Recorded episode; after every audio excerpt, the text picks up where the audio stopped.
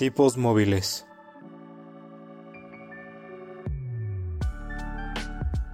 Un podcast que va más allá de los libros y de la realidad.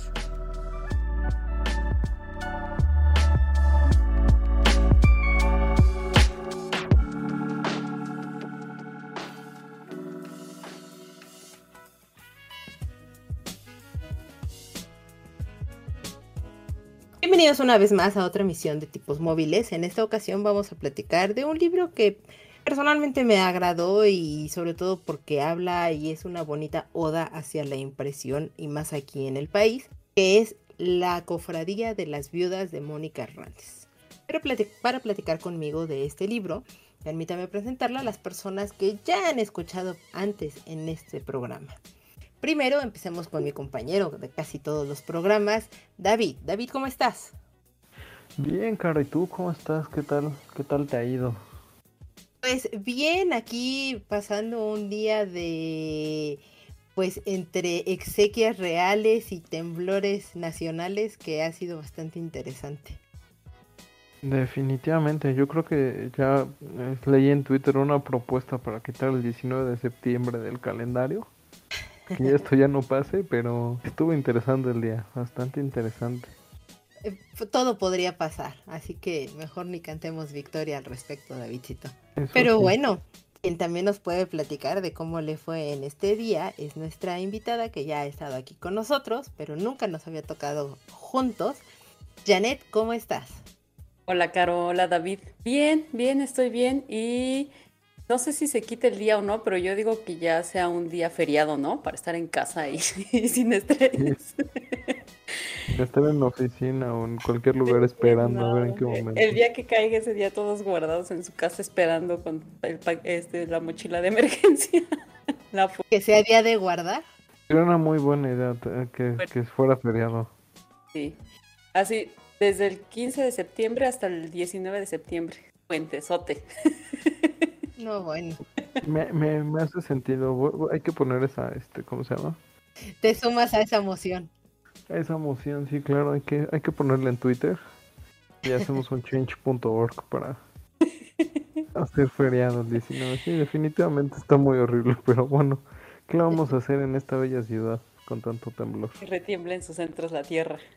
Es correcto, y bueno, pues no dejaría de ser septiembre si no sucede esto, que es una cosa bastante extraña y que hayan coincidido excesivamente tanto en el mismo día y sobre todo en cuestiones de horas y demás, eh, pues temblores bastante fuertes aquí en la Ciudad de México, pero simplemente es eso, grandes coincidencias que tal vez nunca podremos saber qué es lo que está sucediendo realmente. Pero bueno, las cosas pasan, la vida sigue y nosotros estamos aquí para tratar de entretener a las personas y venir a platicar libros, de lectura, de literatura y sobre todo de qué nos pareció este libro, eh, tener pequeñas discusiones previas al libro en ello, porque pues como ya saben, siempre comenzamos platicando qué es lo que hemos visto, leído, escuchado, etcétera en estas semanas. Entonces, Janet, ¿qué nos cuentas?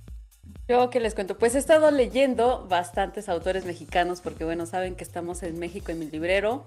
Entonces he estado leyendo, leí por primera vez a Jorge Barguengoitia, que me encantó, leí a Amparo Dávila, este, acabo de terminar de leer a Rosario Castellanos, también leí un, un compendio de ensayos que se llama Tsunami. La verdad es que yo creo que este libro debería de ser obligatorio, si no en secundaria, por lo menos en preparatoria. Y y he estado leyendo también a Jaime Alfonso Sandoval, entonces he estado leyendo bastante. ¿Y qué he estado viendo de ver? bueno, vi una película que les quiero recomendar que está bien padre, que es... Eh, ay, se me olvidó. Elvis. este, no sé si les guste. A mí me encanta Elvis. Entonces, para empezar, el soundtrack de la película es increíble. Pero una cosa que me llamó un montón la atención eh, está contada a partir de la visión de su manager. Y yo estoy segurísima este, y si me equivoco, bueno, pues eh, avísenme dónde están esos libros, pero yo estoy segura de que si su manager tuviera como nacionalidad o se hubiera nacionalizado estadounidense, habría un montón de libros sobre economía, sobre finanzas, sobre este, eh, por, ser tan visionario en cuestión de negocios, en cuestión de espectáculo, porque me parece de verdad brutal lo que este hombre creó, cómo, cómo realmente hizo un, cambio en la cuestión de de cómo se ve. hacer marketing, totalmente. Por supuesto. Supo hacer marketing con Elvis, claro. Sí, este, el espectáculo, o sea, la verdad es que era un hombre visionario, aún en estas fechas que vi, su historia, porque la desconocía, o sea, se desconocía la historia de él, digo, wow, o sea, sí tendría que ser un, también un, un, parteaguas en la economía del espectáculo. Y bueno, pues, también la historia pues es padrísima, la historia de, Elvis. A lo mejor historias como las de él son las que hacen que historias posteriores se conviertan en clichés, pero pues así fue su historia que eh, una persona con talento empieza a abrirse camino, empieza a buscar su, su, lugar en el, en el medio y después llega a la gloria de ese talento y su propio talento. El que este, se encarga de destruirlo y consumirlo. Entonces está padrísima. A mí me gustó un montón. Está súper bien. Eh, buenas las recomendaciones tanto de lectura y la verdad es que sí, Elvis está buena, es una buena película. Es muy, muy de autor la película por Baz Luhrmann. Si no les agrada cómo dirige este director y todo, posiblemente le lleguen a odiar. Pero en general, creo que darle la oportunidad no está nada, nada mal. Porque es muy interesante la historia, como bien dice Janet. De si nunca te has acercado a lo que es Elvis, te puede dar un, pequeño pincelazo de lo que es su vida. Y sobre todo, pues con esta visión del coronel que era su manager y, y verlo como bien dijiste, ¿no? Visionario que, era este hombre para el show business. Sí, totalmente. ¿Y tú, Davidcito? Pues mira, yo he estado leyendo el libro que nos atañe el día de hoy aquí, que nos junta aquí. He estado leyendo este La Cofradía de las Viudas. Eh, no he podido leer más porque de repente el trabajo y la vida adulta no es tan divertida como suena. Eso y que pues la semana pasada estrenaron Cobra Kai, la nueva temporada, entonces me consumió todo mi fin de semana y tiempo libre porque la verdad me gusta mucho ese, esa serie. Ajá. He estado jugando a Metroid, ya, ya casi lo acabo, estoy en el último jefe por nada de terminarlo. Y pues nada, o sea, hemos estado trabajando y demás, pero sí. Ah, bueno, también fui, fui a ver Tren Bala, que creo que tú ya habías mencionado que había sido uh unos este, cuantos capítulos. La verdad está muy muy padre la, la, película, me gustó bastante y creo que me voy a animar a leer el libro para ver qué tal, qué tal son las diferencias y qué tanto está basado o no. Pero fui muy fan de, uno de los personajes, de Lemon, con todas sus referencias de, Thomas. El tren Thomas, claro. El tren Thomas, creo que voy a empezar a ver el tren Thomas, no sé por qué debería de hacerlo, pero creo que es para poder, Para poder detectar cómo son las personas. Sí, claro, y calificarlas de acuerdo a su personaje. Es muy buena Bullet Train o Tren Bala. Eh, la película es bastante, bastante, bastante entretenida.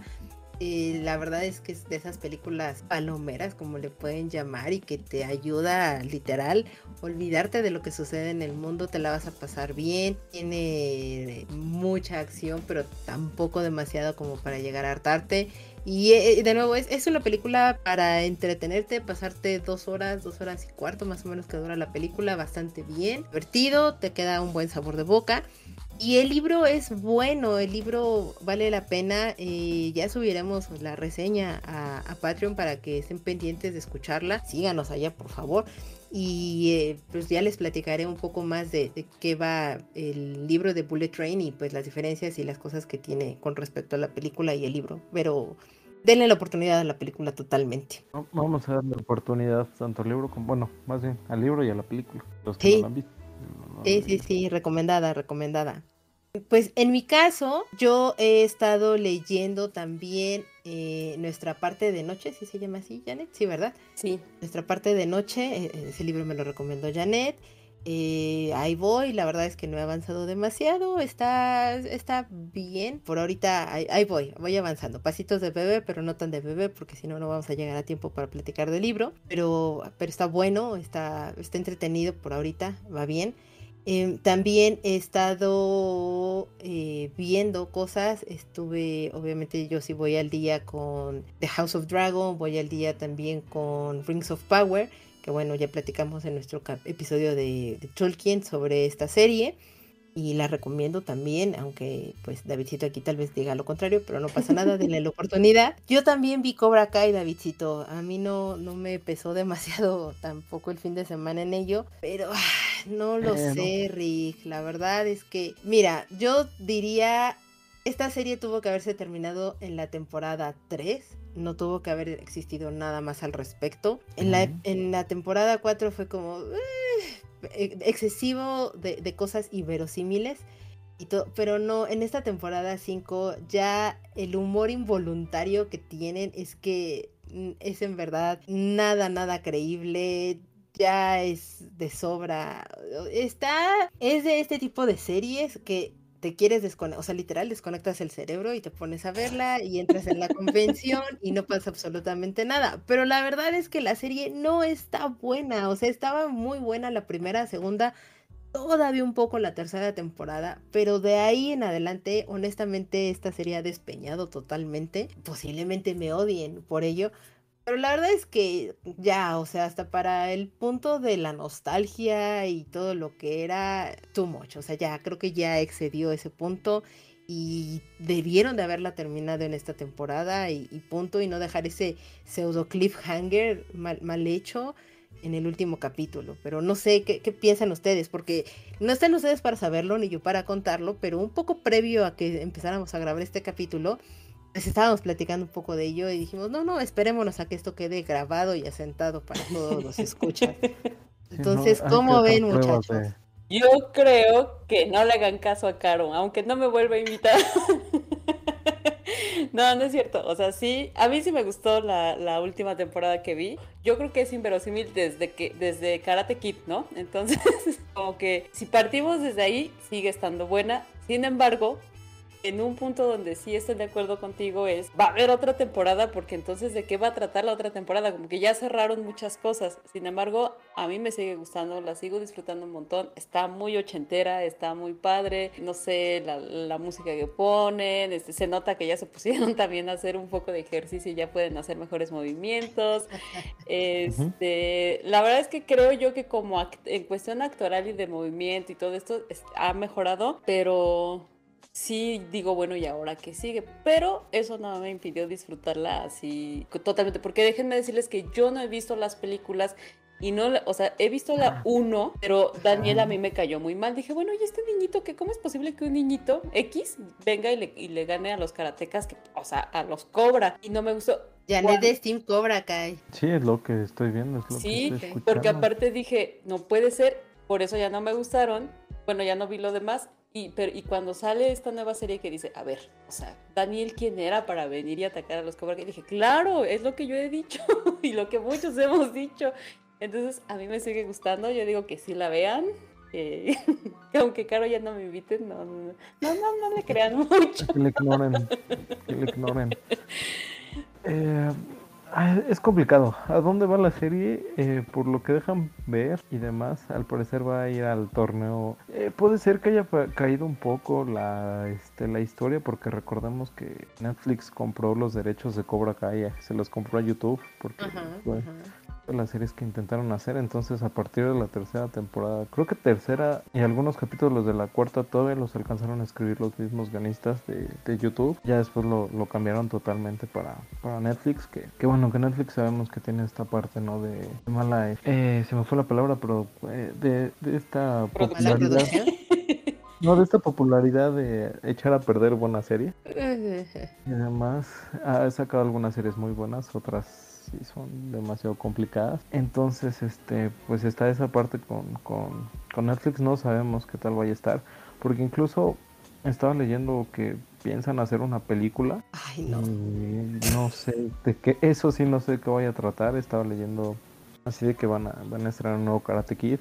Incluso están hablando así de rumores de traer a la chica de Karate Kid 4, si mal no recuerdo. Esa, debe de estar en la siguiente temporada, porque si no está, no tiene sentido la siguiente temporada. no, es que nada en la serie tiene sentido ya.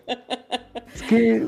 O sea, muy de acuerdo, o sea, la compró de, ok, si viste Karate Kid 1, entras en la convención, de acuerdo, te la compro, perfecto.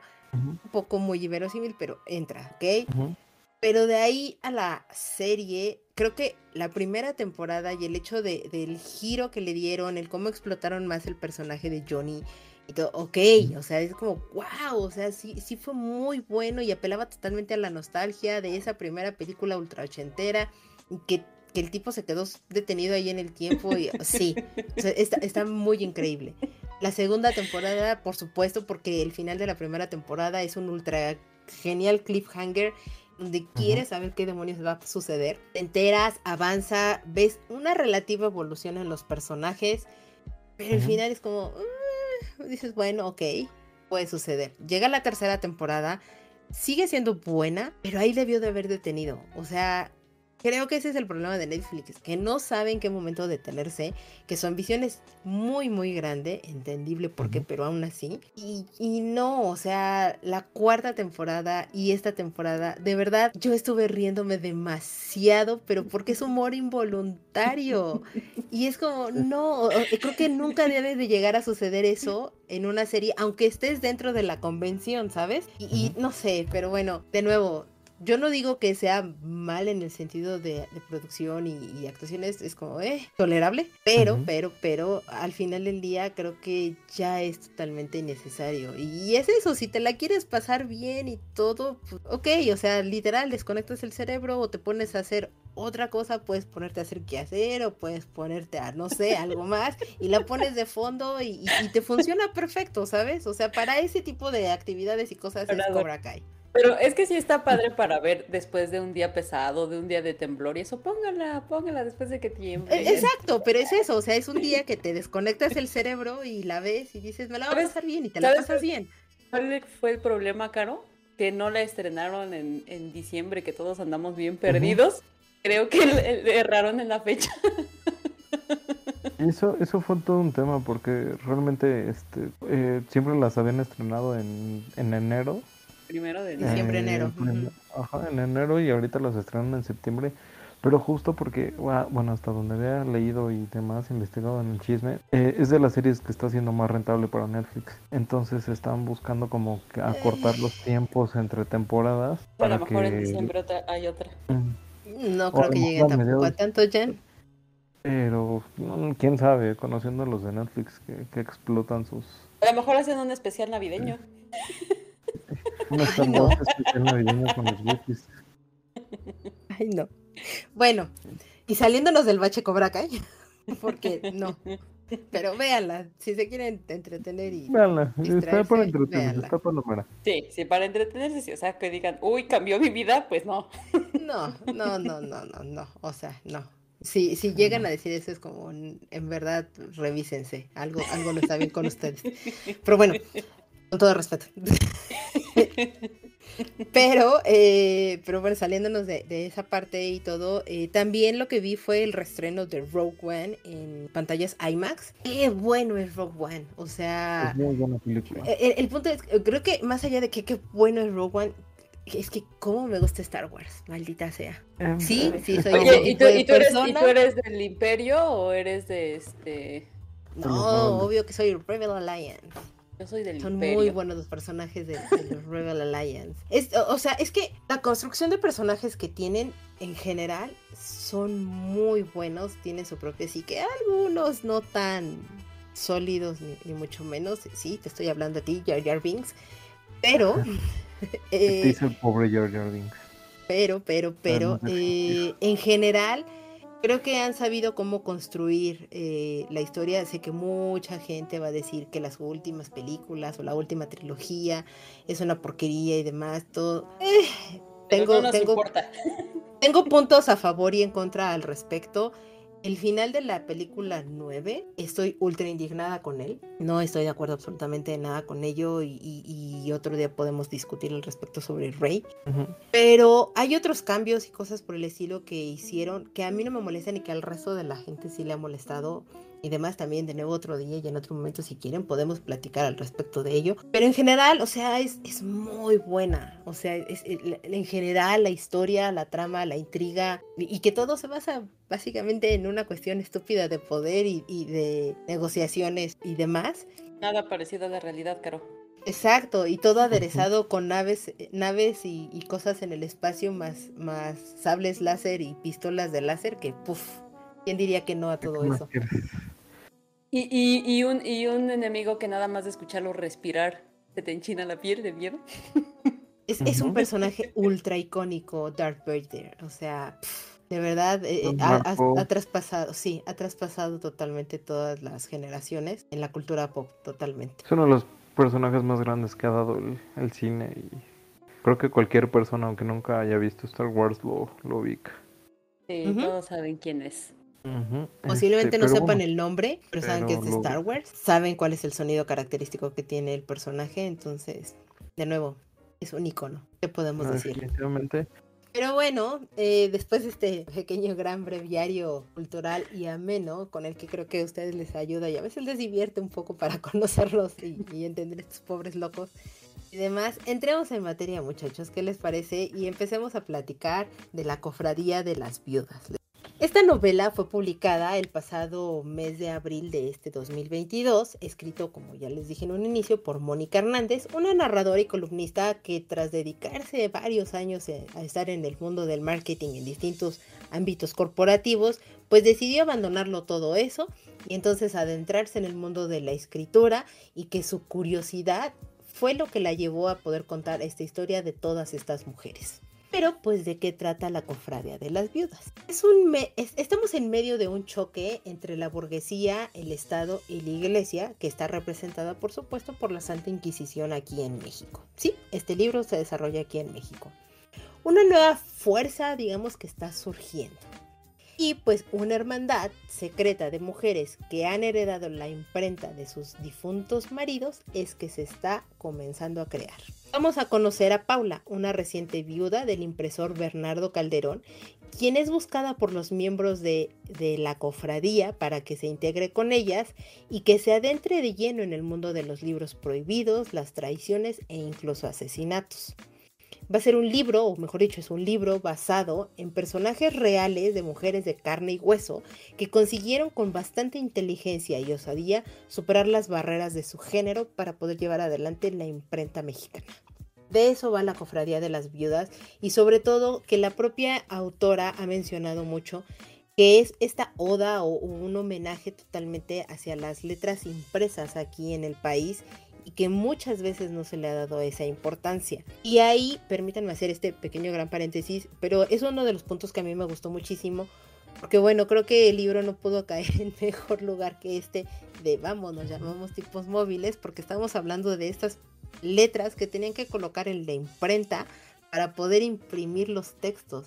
Y pues también este juego de palabras de que somos unos cuantos loquillos acá moviéndose y, y platicando de, cosas y tonterías, además de libros, pero pues que nos gusta de repente explayarnos al respecto. Entonces, eso se me hizo un bonito guiño y, me, me, agradó y creo que eso le dio para mí un pequeño punto adicional, pero solamente por esta idea romántica al respecto, pero prometo ser más crítica y dejar de lado ese punto que a mí me agradó. Pues a mí también fue algo que me agradó, se me hacía muy cómico de repente leer tipos, o sea, que hablaba de los tipos de la imprenta acordarme cuando estábamos platicando en su momento con, con Lu y, contigo, pues toda esta parte y, dije, ay, qué bonito recuerdo. Seguir pues leyendo, porque me, me, emocionó como esa parte. Fue, fue un bonito detalle.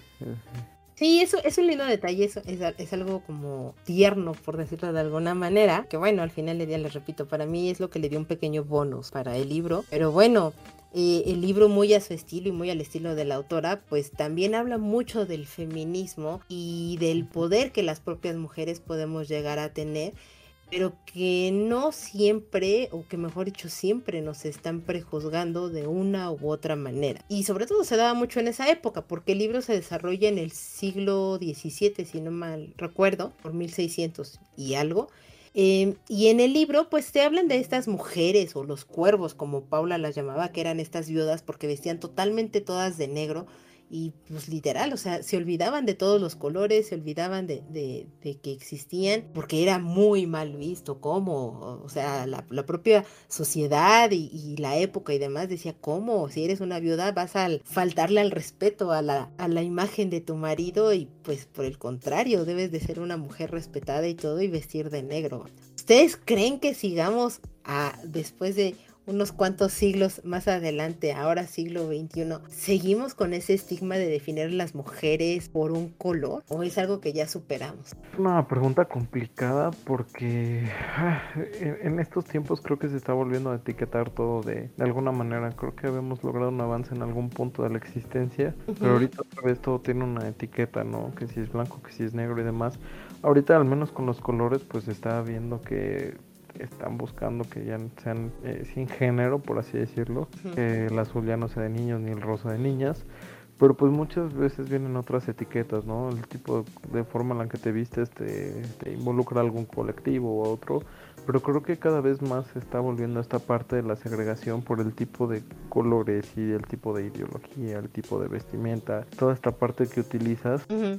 Eh, pues es algo que algunos autores hablan, ¿no? Que la historia tiende a ser cíclica y en algunos momentos eh, se repite. Y pues recordemos que, que se había venido con esta parte, ¿no? De, de romper con, con, ciertos paradigmas y cierta ideología y otra vez el estarse clavando con, con, colores y demás o este o ropa que utilizas, pues ya empieza a discriminarte y creo que no solamente lo, lo podemos mencionar en cuanto a género, sino también lo podemos mencionar en cuanto a, a clases sociales, ¿no? Si te firmes, si te vistes de determinada forma, formas de, un, una parte, formas de otra parte, que es algo que también recuerdo mucho que, que hace hincapié esta Paula en, en, el libro de la forma en la que cosía el vestido para su hija este, María cuando se iba a casar que quería notar en la, la, ropa el tipo de clase social a la que pertenecían. Creo que seguimos en muchas cosas estando igual que hace 400 años. Un poquito más, un poquito menos, y en otras cosas, aunque no lo parezca, pues sí, sí, sí, sí se ha avanzado. ¿O tú qué dices, Janet? Yo creo cuando, o sea, con esta pregunta lo primero que se me vino a la mente es que sí, que sí se sigue definiendo a las mujeres por un color, porque se me vino a la mente una boda. Te dicen la novia de blanco y no vayas de rojo a una boda. Entonces, creo que sí, sí se sigue definiendo así, a lo mejor ya no tanto, por ejemplo, el luto, pero si vas a un funeral, pues vas de negro, este, como que sí se, se sigue marcando, ¿no? Y, y, también es cierto que, que, por ejemplo, si una mujer suele vestir de una manera de colores brillantes, de colores llamativos, podría decirse que no, o sea, se cree que no es una mujer seria, incluso que no es una mujer inteligente o no es una mujer profesional, ¿no? Estoy hablando desde por parte de las mujeres, por supuesto que los hombres solamente creo que tienen tres colores, ¿no? Negro, azul y café. o sea, ya es mucho. Sí, y, y, ya es mucho, ¿no? Y si te vistes de, de rosa, que porque rosa, que entonces que, que, si eres afeminado, que si no eres afeminado, o sea, digo, todavía las mujeres como que se nos permite un poquito más de colores, pero es cierto, creo que los estigmas no se han roto y, y les digo, lo primero que se me vino a la mente fue una boda, ¿no? La novia de blanco, o sea, al menos en, en, en, en, en, Occidente, ¿no? En nuestra forma de, de ver la, la, vida de este lado del planeta, creo que sí es así. Entonces, este, pues sí, yo creo que sigue siendo así. Y, como dices, no había pensado yo en todo esto de, que ya cierto color es porque perteneces a un grupo y, y pues como que tampoco debería de, ser tan tajante ese, ese, sentido, ¿no? Entonces, pues creo que contestando a la pregunta, no se ha superado. Y eso es muy triste, ¿no? Porque o sea, cuando yo estaba leyendo el libro y que hablaba esta Paula y describía, ¿no? Que, que estas mujeres vestían de negro y que, que, se le imaginaban eso, porque siempre andaban como juntas y, y demás, y decías que es una parvada de cuervos. Eh, uh -huh. porque van todas de negro y todo, y después te platican de esta, de esta otra viuda, Ana, si mal no recuerdo, uh -huh. que ella añora uh -huh. volver a vestir un, un, un, vestido de color y todo, y, y, odia el negro, y lo más que puede agregar a su vestimenta son estos pequeños puñitos blancos o un, un, un, pequeño cuello blanco, muy almidonado por supuesto, y solamente que son el, el único pequeño destello que podría tener de esa ausencia de color al respecto, porque de nuevo, pues ya era una señora respetada y, y, demás, que había tenido una gran pérdida y ella lo sufre, o sea, ella, ella se lamenta, creo que sí es sana, ¿no? La, la, la viuda que eso, ¿no? Que usa estos uh -huh. puñitos de color blanco. Uh -huh. eh, almidonado y, y, demás, y que otra de las viudas de repente un día aparece también con un cuellito blanco y, y, se despierta esa envidia de, ay, ¿por qué ella también viste ese cuello blanco y yo no, casi casi, ¿no? O, o solo podían usar el color en los abanicos, ¿no? Ah, sí, claro, claro. Doña Ger Jerónima.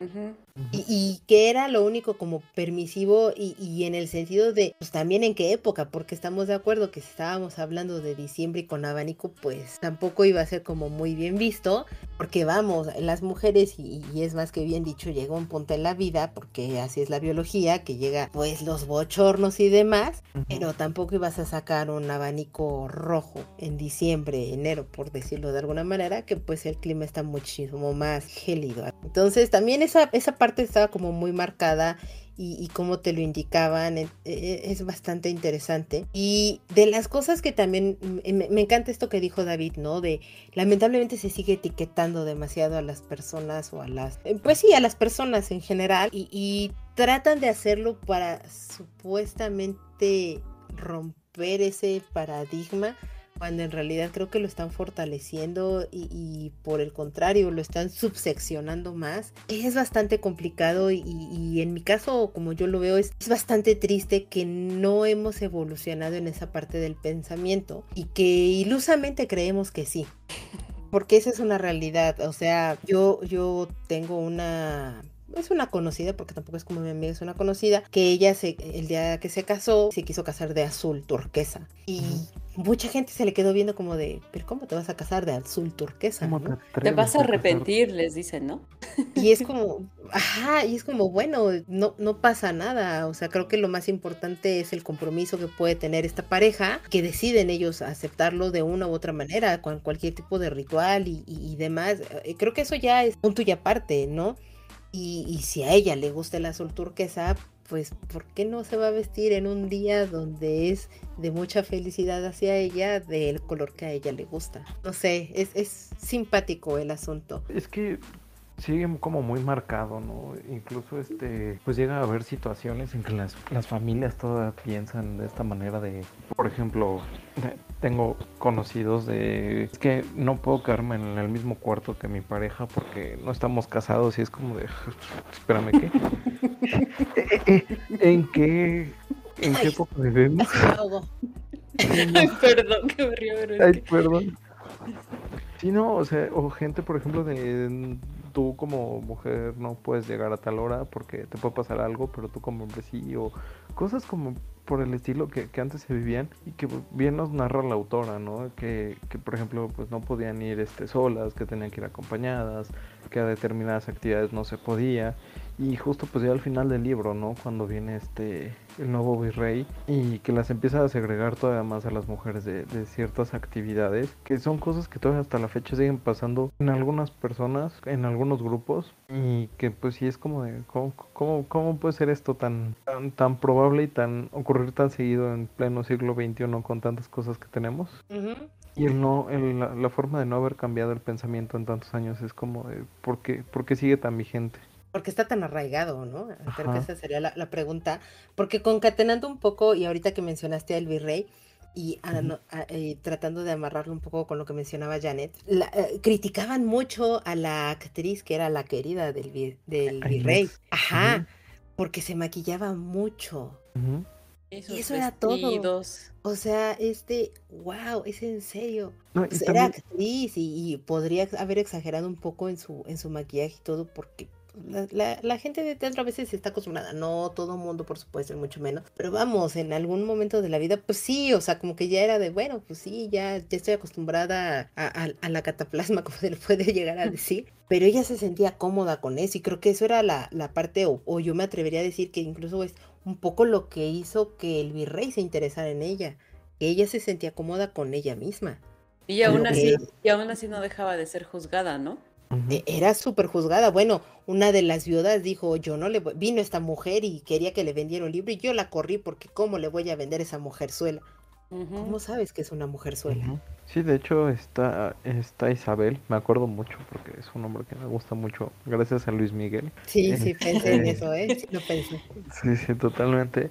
Isabel, pues sí, la, la, la menciona así, ¿no? Totalmente fuera. Pero es muy interesante esta doble moral que tenían en ese entonces, el saber que el virrey sí podía tener un amante, el virrey sí podía estar en actos públicos con, con otra persona y demás, y que todo el mundo lo sabía. Pero ellas como viudas ya no podían este, hacer muchas cosas que porque la sociedad se, lo, se los empezaba este, a recriminar, ¿no?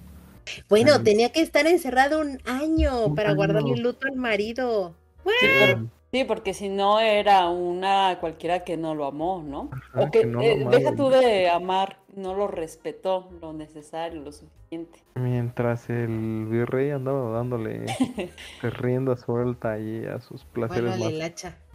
Y justamente, ¿no? Incluso pues este Inés sufre de esa parte, ¿no? El hecho de que llega una nueva que le mueve más el tapete al virrey que ella y entonces es como, bueno, muchas gracias a Dios. El siguiente. Ujú. Que digo, ahí también un poco truculento el juego de la esposa, porque la esposa de Luis Rey sabía perfectamente que, que tenía a la querida y quién era y, y- y lo permitía. Y no sé, hay un- no sé, Tradición, tradición. no sé, o sea, hay cosas que, ah, que no han cambiado lamentablemente después de tantos años. Como dices, Caro, ingenuamente creemos que sí porque hablamos de derechos humanos cuando en realidad pareciera que hablamos de derechos culturales o derechos religiosos, ¿no? Porque los derechos humanos terminan donde empieza la cultura y no debería de ser, o donde empieza la religión, ahí terminan tus derechos como mujer, como niño, o sea, como persona, tus derechos humanos terminan cuando empieza un... eh, Porque incluso hay, ¿no? Es, que- es que son este... Ay, ¿cómo, cómo dicen? Este... Se me, se me olvidó ahorita el término, pero sí, pareciera que son derechos culturales y no derechos humanos. Sí, no, esto, esto es totalmente complicado ese tema porque pues 2022 y seguimos con, con toda esta parte, ¿no? Incluso también el, el guardar las apariencias, el qué dirán, ante el mundo que vean que somos aquellos y por dentro, aunque no tengamos nada, pero sí que, que digan y además que pues era justo, ¿no? También lo que hacía Ana y lo que hacía esta, este Paula, ¿no? El demostrar de dónde venía la familia, quién era la familia, el poder que tenían, por así decirlo, aunque no, no, no, no, no hubiera mucho de dónde. Pues, eh, Como lo dijiste muy atinadamente, David, o sea, esta, esta doble moral que dices, pues, todavía sigue existiendo. Pero bueno, avancemos un poquito más en el libro y nos van presentando a, a más personajes y se hace mucho hincapié pues eh, eh, en estas viudas, en, en una de ellas, en la que es la más, ve- la más veterana, que ya la mencionaron, a, a Jerónima Gutiérrez o Doña Jerónima, que era la señora de los abanicos, eh, que, que un paréntesis aquí, amé su, su código de colores para comunicarse entre ellas con los abanicos, bastante ingenioso. Demasiado. Y bueno, pues esta viuda es la viuda del impresor Pablo, es otro señor también bastante reconocido y demás, pero pues ya tenía muchos años de viuda. Y pues de una forma velada y no tanto, porque ella, doña Jerónima, es quien va a buscar a Paula para que se una a esta cofradía de las viudas y pues mm, de una u otra manera como que está buscando que sea su sucesora, ¿no? Porque pues la señora esta al parecer sí tenía una buena comunicación o hasta donde lo permitía la época tener una buena comunicación con su esposo eh, eh, eh, Pablos, como ella le decía, y pues estaba más o menos enterada del negocio, ya llevaba mucho tiempo de viuda encargándose ella de la imprenta que tuvo que guardar a nombre de su marido y, y conocía el teje y maneje y más o menos el- a los otros impresores que estaban pues en el lugar, ¿no? Sin embargo, volvemos al punto de seguir juzgando y a esta persona o a doña Jerónima en algún momento pues incluso la, la juzgan porque dicen, ay, es que pues como ya está grandecita la señora, ya no sabe bien qué, qué onda, ¿no? ¿Qué es lo que quiere? Continuamos juzgando a, a las personas por sus capacidades o por su edad. Porque yo me he encontrado a muchísimos lugares de trabajo o corporativos y demás que no quieren contratar a gente después de 35, 40 años, 45 años, porque ya están viejos. Cuando en realidad dices, pues es gente que ya trae mucha experiencia al respecto, que ya sabe cosas y por el contrario, que te podrían aportar más a ti como empresa. O esa es la perspectiva que yo creo. No sé, ¿tú qué piensas, Janet? ¿Sí seguimos juzgando a las personas por su edad o por, por, su, por sus capacidades que puede llegar a tener? Mm, Yo creo que ahora más que nunca, ¿no? Con, con lo de la tecnología, así de, ah, no, es que él no sabe usar este, redes sociales. Ah, no, es que, o sea, creo que ahora, híjole, estamos viendo cómo, cómo en el presente estamos un poquito más duros con, con diferentes eh, generaciones, con diferentes géneros, o sea, que, que les exigimos muchísimo más y somos más, eh, pues sí, los hacemos a un lado de una manera muy sencilla, ¿no? Y creo yo que ahorita más, más que nunca y sobre todo como que, eh, ya sabes, ¿no? La, la frase esta que se ha hecho tan famoso de, de los, los 20, los 40 son los nuevos 20, los 30 son los nuevos 20. ¿Por qué? Pues los 30 deberían ser los 30 y los 40 los 40 y punto con todas sus ventajas. y como bien dices, todo lo, pues todo lo bonito, bueno, no sé, al menos yo he sido muy feliz conforme voy avanzando en mi edad. Yo no, yo he disfrutado como que todas las etapas de la vida y sin, sin embargo siempre he aprendido de personas mayores que yo en cuestión de mi trabajo, eh, siempre la experiencia eh, te, ayuda, ¿no? Te acompaña y creo que ahorita más que nunca estamos siendo, eh, estamos discriminando y, la, y ellos mismos se sienten aislados, se sienten a un lado. Yo doy clases a todos los niveles y a todas las edades y tengo alumnos que me dicen, oye, muchas gracias porque pues más que, aparte de, de enseñarme a cantar, de enseñarme a tocar, este, me estás dando clases de computación porque pues les enseño cómo conectarse. Yo creo que más, más que nunca ahorita estamos discriminando porque creemos que no pueden, no pueden con la, con la tecnología y como no la saben usar, entonces mejor nos vamos con los jóvenes. Y creo que desafortunadamente es muy marcado en esta, en esta época laboralmente, socialmente eh, y, en, muchas formas, ¿no? Se va haciendo. Pues creo que sí, o sea, bien como lo dice Janet, eh, actualmente pues sí seguimos juzgando a las personas por su edad más que por su capacidad, porque creo que ya, eh, al menos en el medio en el que yo trabajo, bueno, es que en el medio que yo trabajo son, son casos muy atípicos, ¿sabes? Porque sí. ahí este, están los dos puntos de la, este, de la moneda, bueno, las dos caras de la moneda. Por un lado, tenemos que sí requieren cada vez a jóvenes más preparados y también porque cobran menos. Y hay adultos que también este pues sufren mucho esto porque pues sí les cuesta un poquito agarrar la tecnología. Pero lo interesante de todo esto es que también, eh, al menos en mi medio, hay empresas que necesitan gente mayor. ¿por qué necesitan gente mayor? Pues no los jóvenes y demás porque eh, hay muchos sistemas que se quedaron hechos con tecnología ya antigua, eh, de, los años 80, 90, que ahorita volverlas a hacer es complicadísimo y carísimo para las empresas. Por ejemplo, los bancos. Muchas de sus interfaces están hechas en un lenguaje de programación muy viejo que se llama COBOL o C, que ya los jóvenes no saben programar en ello y entonces lo que están recurriendo es a personas mayores para que ellos le sigan dando mantenimiento a esto a estos este, a estas herramientas lo cual por un lado es bueno porque te permite que aunque ya seas mayor seguir teniendo una fuente de ingresos pero pues también está como complicado no el seguir dependiendo de tantas cosas porque va a llegar un momento en el que ya no va a haber esas personas que puedan trabajar con, con estas tecnologías creo que al menos antes se le daba más valor a las a las personas mayores porque antiguamente siempre eran como eh, los que mandaban en el gobierno, que actualmente otra vez está, se está viendo eso, ¿no? La, el promedio de edad de al menos aquí Estados Unidos y, México, pues sí está un poquito alto.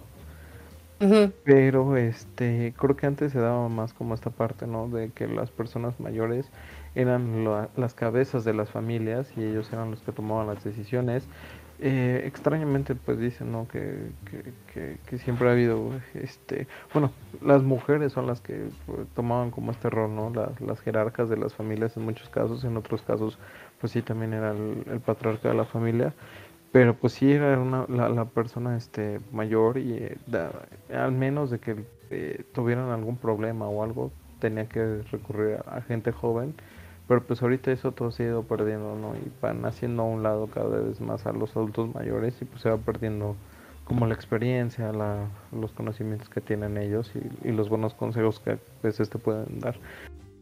Ay, no sé, es que es bien raro. O sea, creo que todos en algún momento sí, incluso hemos peluceado a los mayores, porque vamos, todos hemos pasado por ese punto. Pero también... Eh, yo he tenido la gran ventaja eh, o, la fortuna, creo que es más una fortuna, de que eh, he podido trabajar con los dos polos, o sea, con gente mayor a la que le he aprendido muchísimo y que vamos, no por eso muchísimo antes se creía, pues que los sabios eran los, los viejos del, del pueblo, de, de, la aldea, de lo que fuera, ¿no? E, e, eran los sabios porque la experiencia, los años y, demás es lo que les daba esa sabiduría. Podían aconsejar a los, a los más jóvenes y prevenían y veían como todas las cosas y, tenían como esta, este panorama completo y, podían ir dos pasitos adelante de, saber cómo prevenir o cómo atacar ciertas situaciones que podrían pasar. Pero también está el otro lado de, trabajar o, o, que yo he tenido, o he podido trabajar con gente muy, muy joven, de la que también he aprendido muchísimo, porque tienen esa hambre de, quererse comer a veces al mundo, o que traen otras ideas y, y que tienen una visión totalmente diferente, que si uno complementara y pudiera nutrir esas dos visiones, la de una persona con tanta experiencia y una persona con tanta inexperiencia, pero con tantas ganas de, innovar y de renovar cosas y demás, no tienen la idea de qué bien se trabaja en un equipo así. Porque tienes una visión muy general de las cosas y sobre todo muy muy importante tener esta humildad y omitir las jerarquías. Digo, con la persona, me tocó trabajar con una persona que tenía como 55 años más o menos y estaba súper metida en la parte de las redes sociales y obviamente había cosas que de repente no entendía y todo, pero decía, a ver, no, no sé qué es esta cosa, explícame cómo funciona y, y tenía todavía esa hambre de querer conocer y comerse al mundo. Entonces, muchas veces la actitud o la edad creo que depende mucho de la actitud en cómo tú lo quieras tomar Janet, tú decías, es que yo lo he vivido muy bien, yo he disfrutado cada etapa de la vida y es que así debe de ser y, y no por eso, pues, te haces más vieja o te haces más joven al respecto, sino por el contrario, te hace la persona que eres en este momento y con todo lo que tú conllevas. Y lo mismo David. Y, y como bien dices, Davidcito, o sea, hay muchos rubros o ámbitos en los que hay cosas que están muy viejas y no por eso quiere decir que son obsoletas, porque quiere decir que siguen funcionando. Y entonces tal vez es momento de que una cabeza joven entre y digan, ok, ¿cómo lo podemos todavía fortalecer y reforzar más? Y no sé, tal vez pueda salir algo bastante interesante al respecto, por ejemplo, con estos programas o con estos lenguajes de programación que mencionabas, Davidcito, que la uh -huh. verdad es que sí, ya están bastante obsoletos, porque yo no ya tenía mucho que no los había escuchado, pero siguen funcionando y siguen siendo buenos, siguen creando su cometido y todo, y tal vez ahorita es ver de qué manera los podemos traer hacia el siglo XXI para que realmente sigan igual de sólidos y robustos. Entonces, eh, creo que no se debería de juzgar tanto, no nada más a las mujeres, sino en general, porque aparte también, y lo que a mí me desató esta pregunta, más allá de, de Doña Jerónima, era esta cuestión de esta María, creo que se llama, la hija de Paula. Uh -huh. María, efectivamente. Que también era así como de, no, pues es que creo que la escuincla tiene creo que 14, 15 años más o menos cuando se casa. Eh, sí. 15. No, y es así de, no, pues es que pues está en edad. ¿Y es de, edad de qué? Es una no. niña, es una mocosa, qué, qué, qué madurez en, en, todos los aspectos puedes llegar a tener en ese sentido, ¿no? no y aparte, bueno, no sé, este, para no hacer spoiler, no sé, o sea, se casa en una condición todavía, o sea, que dices, oye, no, o sea, sí. no, no, no, no o sea, las condiciones de, de, su boda, o sea, no, no son, o sea, de, a los 15 años ahorita dices, ¿cómo es posible, no?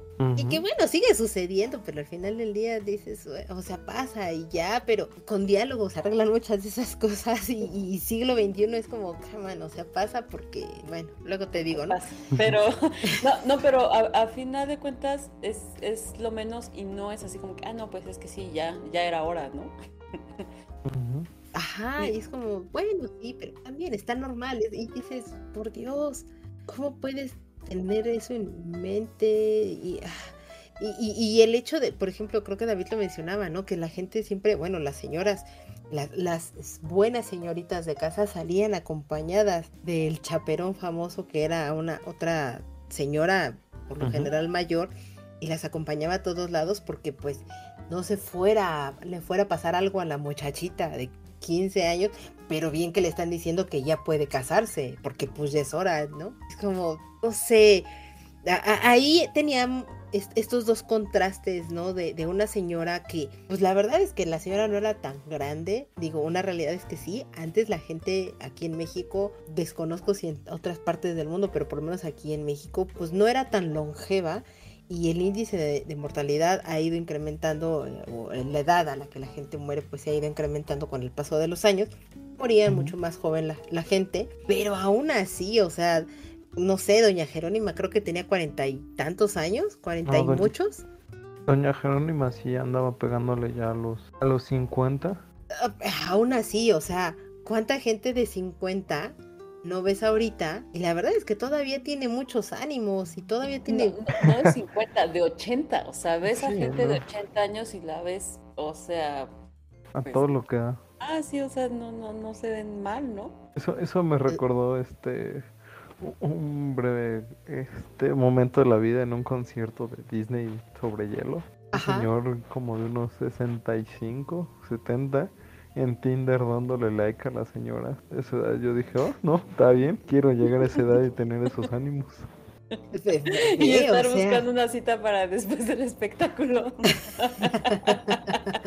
Y dije, no, no, ese Y no cualquiera, o sea, ahorita pues, hay algunos treintones que la verdad es que dicen, ay no, es que ya me, me duele la muñeca y la rodilla porque va a llover. No lo sé. Sentí, sentí ese, Yo también sentí la pedrada, David, no te preocupes.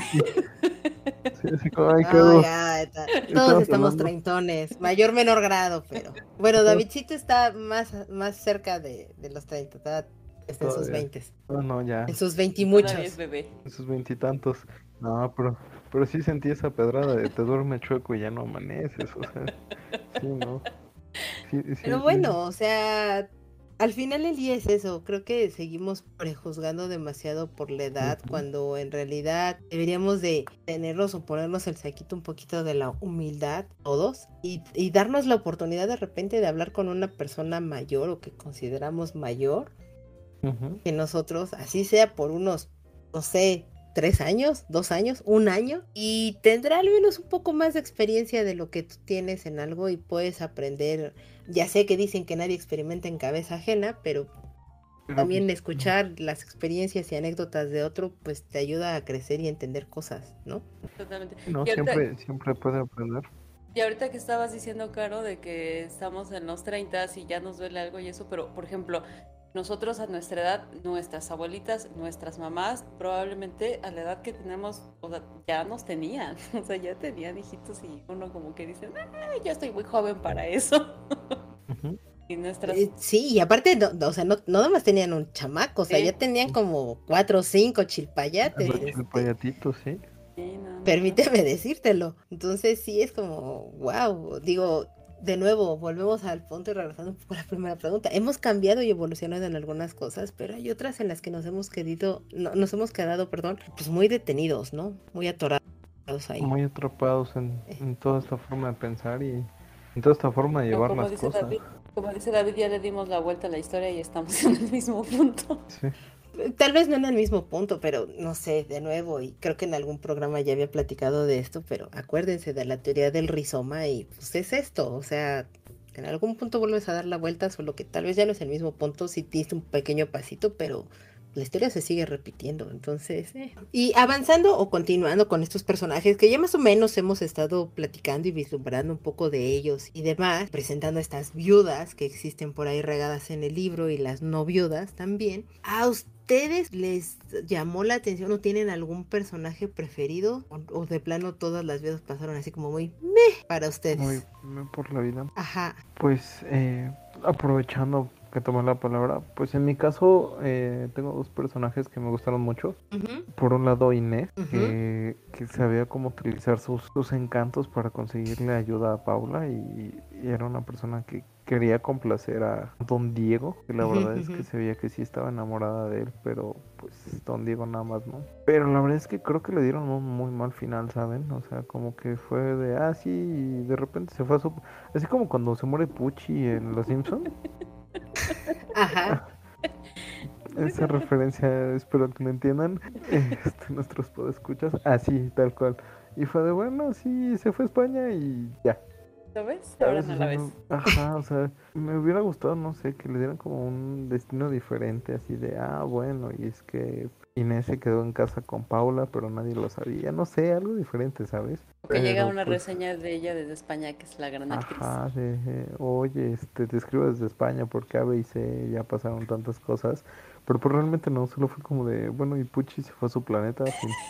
Y ya, o sea, eso sí no me, no me gustó mucho, y pues obviamente Paula, como esta mujer fuerte, decidida a hacer todo lo que tuvo que hacer para ella ser dueña de su destino, se me hizo una muy buena personaje, y que de hecho me recordaba en algunos casos a, a Elizabeth de Orgullo y Prejuicio. Ok, Que ok. acuérdate que Alguien no supera el crush con Elizabeth Ah, jamás la voy a superar. Jamás Ok, la voy a ok, superar. es válido, es válido. Qué bonito. Este, que sí dije, wow, mujeres más, más así, ¿no? Más independientes, más que busquen por su, por su vida y por su destino. Que, Ujú. que bueno, que María estaba empezando a encaminarse a, ¿no? Que también era otra y ot- otro personaje que está destinado a grandes cosas. Pero yo creo que ellas dos. A ti, Janet. Mm, La verdad es que yo no me sentí muy, muy identificada con ningún personaje, ninguno así como que dije, ay, la amo, pero así como que el que más, la que más me gustó también fue Inés, pero porque era un personaje muy honesto, ¿no? Muy, muy franca con ella misma y que hacía las cosas por, o sea, no sé, no sé si es porque se parece un poco más a, a- a mi concepción de mujer que tengo y, y las otras no. Enti- Entiendo la época, entiendo el contexto, pero no, no me sentí tan, o sea, no, no, no metería las manos al fuego por ninguna. Pero Inés me cae bien por honesta. Me cae muy bien porque, eh, no sé, a- acepta su, su realidad y con las cosas que tiene, ve por ella misma. Ujú. Ay, yo, o sea, es que en general yo me la pasé bien con las viudas. Yo no tengo una favorita, porque no, no la tengo, pero en general, o sea, sí me hubiera gustado sentarme, echarme mi chocolatito con ellas, estar en el chismecito y fraguando cómo hacer que los libros lleguen y todo. Por supuesto, no pertenecer a su cofradía, porque pues no. Gracias. Pero sí, creo que creo que cada una tenía su encanto, creo que cada una podía brindar una cosa en particular. Siento que faltó explotar un poquito más algunos algunos de los personajes. El de Ana de repente se me hizo, o sea, como que pintaba a que iba a ser un muy buen personaje, iba a ser como muy robusto y de repente ¡pe! desapareció. E- e- El, el otro personaje, no sé, las que tienen ahí su, su encuentrillo y eso también es como, eh, es- eso fue muy indistinto. Pero creo que los personajes principales, o sea, lo que es Paula, este Inés, eh, Doña Jerónima, lo- lo- los propios monjes o bueno, frailes, ¿no? Que están en la. Santa Inquisición y demás, o sea, con todos sí me la pasé bien. No, no tengo un favorito o no tengo un predilecto, pero me agradó que con ciertos personajes la autora sí se dedicó este tiempo para, para poderlos construir y armar como, como Dios manda, ¿no? En, en ese sentido.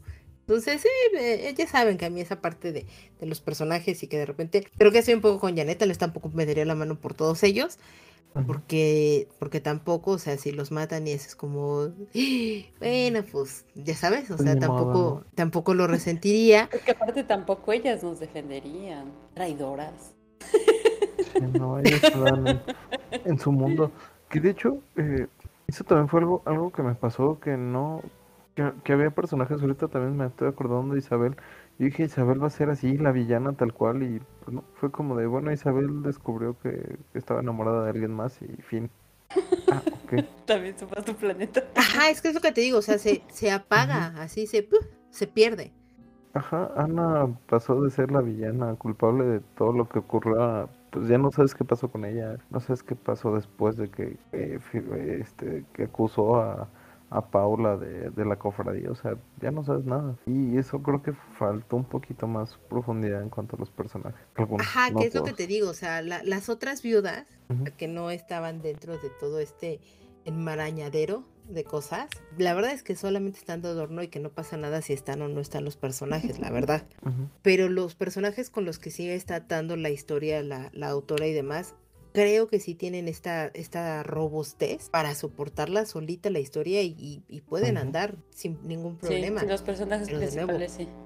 Y, y de nuevo, o sea, para mí es como, sí, pero llega un punto en el que faltó media rayita más, para mí por lo menos, para que los convirtiera en entrañables y los quisiera, y yo los quisiera defender a capa y espada. No pasa eso totalmente con estos personajes, pero sí es como, "Eh, me- me- de nuevo, me la paso bien, sí me echo mi chocolatito con las viudas y listo, Que sí se- vámonos.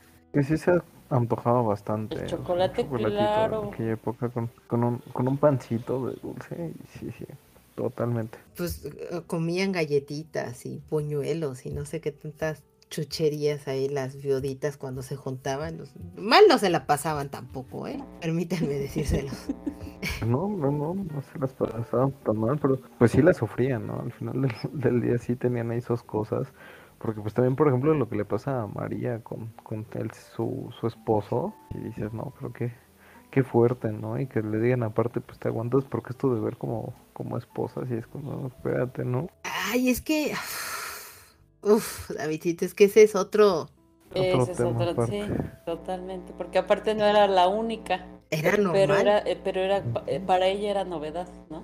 Eh, Es, es que aparte es de estos comportamientos súper sabidos, Y aceptados. nunca dichos. Ah, claro, claro, claro. Súper sabidos, aceptados, pero nunca dichos, porque de esas cosas no se habla. Porque ¿cómo vas a estar quemando a tu esposo? Y no, eso no es de ¿Dónde Dios. está tu respeto Carga tu cruz. Porque sí, es que aparte, e- evidentemente, y, y un poco todo lo que hemos estado hablando de estas mujeres, es, es ese punto de, pues ni siquiera les pertenece, o sea, ellas no se pertenecían a sí mismas.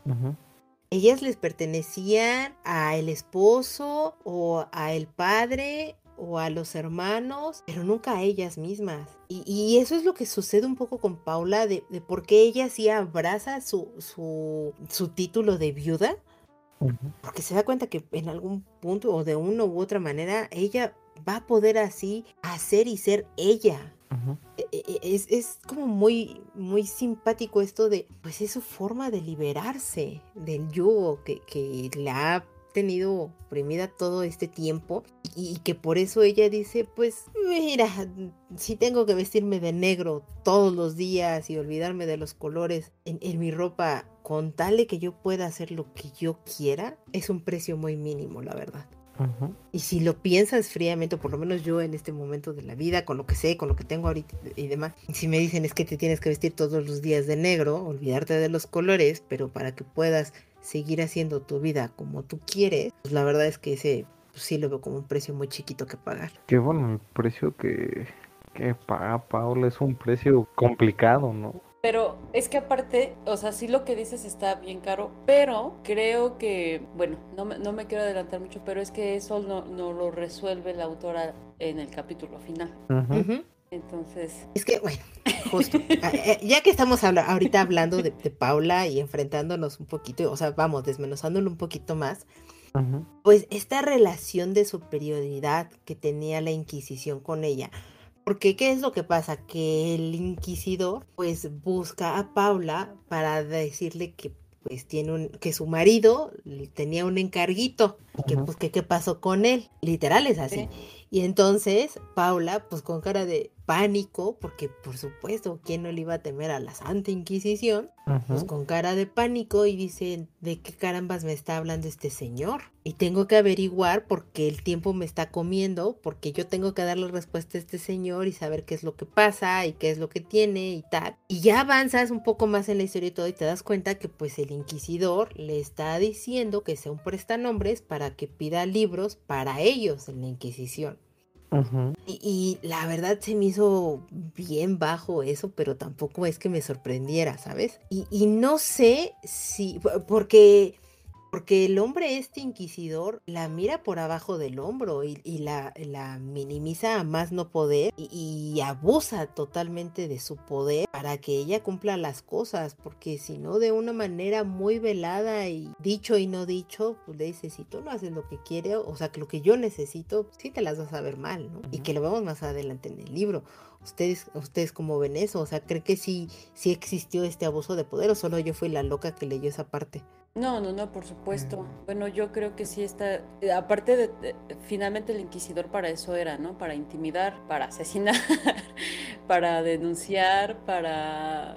Sí, o sea, es como... Y, y digo, y no nada más en, en un, en un juicio como, pues si a eso se le podía llamar juicio, ¿no? Sino para, justamente para intimidar. Y yo creo, yo al principio dije, bueno, ¿y este por qué se anda pasando? Si quiere que todo sea secreto, pues, pues, o sea, no lo hace en el funeral, ¿no? Pero después, o sea, porque le di muchas, muchas, muchas vueltas en la cabeza a esa idea de, o sea, si está en secreto, ¿para qué va? Pero justamente era, ese era su papel, o sea, estarlo viendo para someter y que a lo mejor aun cuando ellas estaban en una posición acomodada, porque estamos hablando de, mujeres mestizas, ¿no? De, perdón, de mujeres españolas que, están, imagine, y aún con ellas, o sea, no estamos hablando de los indígenas, no estamos hablando de toda la gente que murió en la Inquisición, sino personas acomodadas, pero que también tenían que recordar que ellas estaban también bajo ese, ese régimen y ese sometimiento de la justicia divina, ¿no?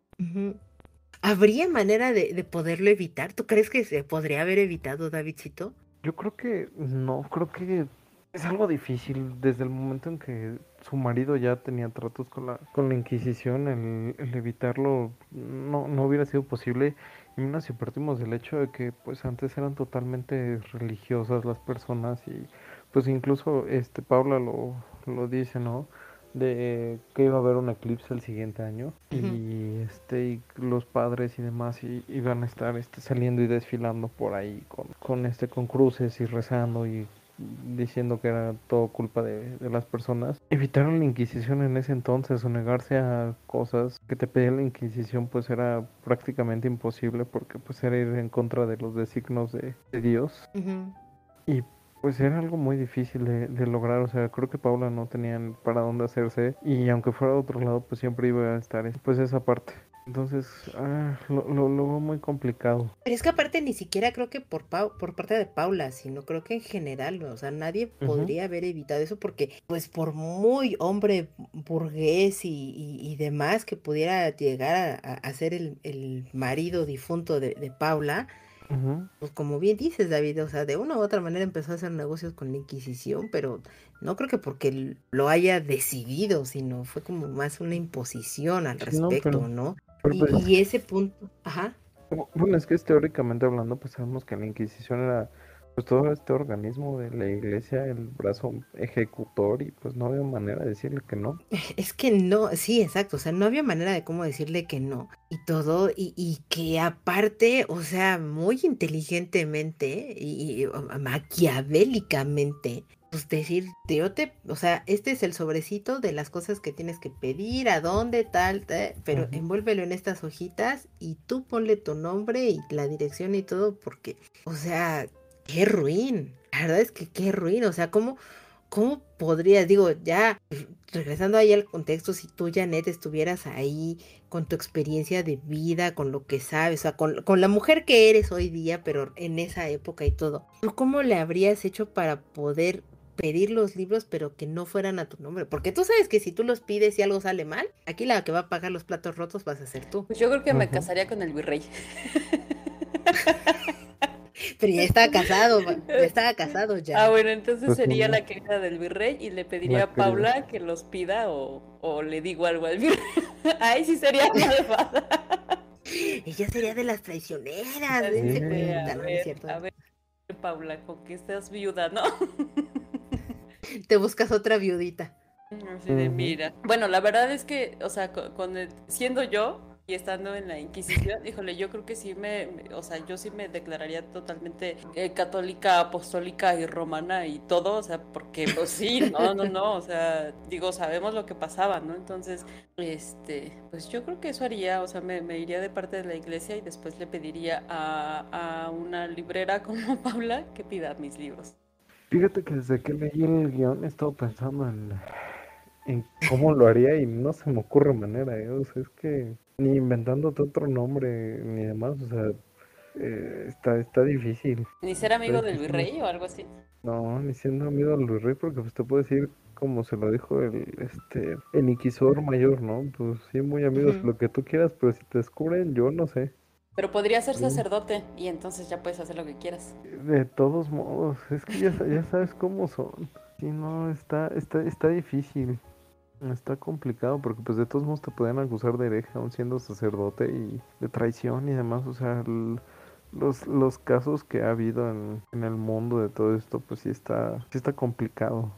Híjole, yo pensando que si yo estuviera en los zapatos de Paula, yo soy, híjole, voy a quedar muy mal parada aquí.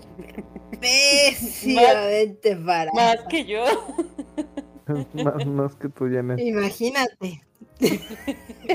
Pero yo lo que haría, tal vez sería hacerme amiga muy cariñosita, no del virrey, Del inquisidor. sino de los que controlaban la aduana. Ay, pues sí, ¿verdad? Ah, Ahí es donde se soluciona todo. La aduana. Porque, y entonces, pues bajita la mano, porque aparte, si estoy viendo que, que el inquisidor me ve mal, me pelucea y, y- y, o sea, me, me malmira porque sé escribir. Es como, sí, ok, no se preocupe, yo mando el sobrecito y todo. Pero yo sé que yo voy a salir muy mal. Es que no, o sea, Yo te- ya me hubiera hecho amiguita de, del- de la aduana o del que me va a entregar los libritos o no sé, de uno de los que esté ahí. ¿De qué crees? Que soy viuda. decirle, "O- o- mire, pues es que la soledad. No, pero es que, es que creo que, es que creo que, que lo estamos viendo desde la perspectiva de, de- de los tiempos actuales. Es que ese es el punto, David. Por eso o digo sea, que uno tiene que ser católico. o sea, eres, eres el David de hoy, así, te, te agarran así tal cual tú eres y te avientan en el Ay, siglo no, XVII. con Paula. No, no. Te dicen, o sea, ¿tú cómo lo haces para que, porque tú sa- ya sabemos, o sea, ya sabes que es todo el, el tema de la Inquisición, ya sabes que es todo lo que pasa, ya- o sea, tú ya traes todo ese conocimiento. Yo creo que me voy para Oaxaca y me pierdo por allá. Me sale más barato que. Definitivamente me sale más barato que, que, que estar. No, no, es que no hay manera. O sea, tendré que poner mi nombre sí o sí. Porque, digo, de una u otra manera siempre va a haber el. Este, ¿cómo se llama? Las habladas y demás. Que pues al final es lo que le pasa a, a, a Paula, ¿no? De todos modos, aunque ella guardó secretos y todo, pues nada más bastó un. Es que no está. No estoy consiguiendo lo que yo quiero para que me acusen de algo que puede ser, puede o no puede no ser cierto y meterme ahí en un calabozo. Es que es- está muy difícil. Es que, o sea, de buenas a primeras, hasta el propio Inquisidor te podría haber echado de cabeza, ¿estás de Sí, o sea, sí, tranquilamente decía el propio Y inquisidor. él así de, pues yo no fui, y usted señora que está pidiendo y que la fregada, o sea, por donde lo vieras tú salías perdiendo, como Paula. Por eso yo digo, pues mira, yo me hubiera hecho amiguita del, del de la aduana y vemos y tal, y pues al fin, o sea, aplicaría un poco lo que el inquisidor estaba haciendo conmigo, pero con un tercero. Pero pues el tercero te puede echar así de cabeza. Pero su palabra contra la mía, que es lo mismo que se haría con la Inquisición. Por supuesto, tú saldrías perdiendo siempre, porque nadie pierde contra la Inquisición. Pero vamos, ya estaba en entredicho alguien más y era mucho más complicado Sí, no, porque al final del día lo que a mí me lo que a mí me iba a, a proteger pues era el buen nombre que mi maridito al cual estaba guardando yo su respeto ante la sociedad por supuesto me- es, es lo que me iba a dar el renombre y tenía a mis otras viuditas y pues me iban a proteger de eso No. también. No, pero quién Ay, sabe ya porque sé cómo le haría yo. Le pondría, lo pondría a nombre de otra viuda y ya. Pero y si le llegan las cartas, o sea, le van a llegar las cajas Las de libros cajas. a la otra viuda y las abre. Ujú. Uy, y luego para andar cazando los de correos, ¿verdad? Sí, no, Ay, No, sí. está- Es- está, está- está complicado y todo, pero piénsenlo, piénsenlo. Creo que es un bonito ejercicio. Piénsenlo. ¿cómo ¿Qué meter harían para, libros para evadir al ilegales? inquisidor? ¿Mande? ¿Cómo, cómo- cómo- cómo meter libros ilegales en 1600 y cachito? Es una buena tarea, ¿eh? Eh, está- no sé, Que manden, que manden en los comentarios. Que nos manden los podescuchos comentarios de ellos cómo lo harían, porque te digo, a mí no se me ocurre, yo sería como, de, bueno, pues ya, no hay de otra, lo he hecho a mi nombre, de todos modos, de una u otra forma voy a terminar. Ay, no sé, yo, o sea, como que sí le, le, le saco más a enfrentarme al inquisidor que, pues, culpar a otro pobre cristiano. Sí, no, pero es que está, está difícil. ¿De qué manera lo culpas para que llegue? O sea, aunque te hagas pareja del de la aduana, ¿cómo, cómo lo convences? De todos modos van a llegar los encargos a tu nombre. No, no, no, no, no, porque pues eso es lo que se tendría que truquear o algo, o sea, no sé, al- algo tendría que, que ver ahí. A lo mejor le hubiera pedido prestada a Inés su, su casa en Miscuac bajo otro nombre y ahí. eh, No, porque en esa época cuando estaban lo de los libros y demás, todavía no tenía la casa en mis Joaquines. los primeros no, pero ya después se la dan. No, es que está difícil. Yo a lo mejor Está- me dedicaba a otra cosa. Te digo, me voy a Oaxaca, es- me sale más barato. Híjole, no sé, yo creo que hasta Oaxaca te hubiera ido a perseguir el inquisidor. No, ¿eh? sí, un pueblo perdido en las montañas, así. No lo sabes. Porque ni siquiera es que, que dijeras, bueno, voy a viajar a España por alguna razón y yo me los traigo, porque también te revisan cuando entras, ¿no? Entonces, Ajá, sí, ni sí, sí. siquiera eso. Ay, no sé, qué bueno que ahorita llegan a nombre de trotalibros.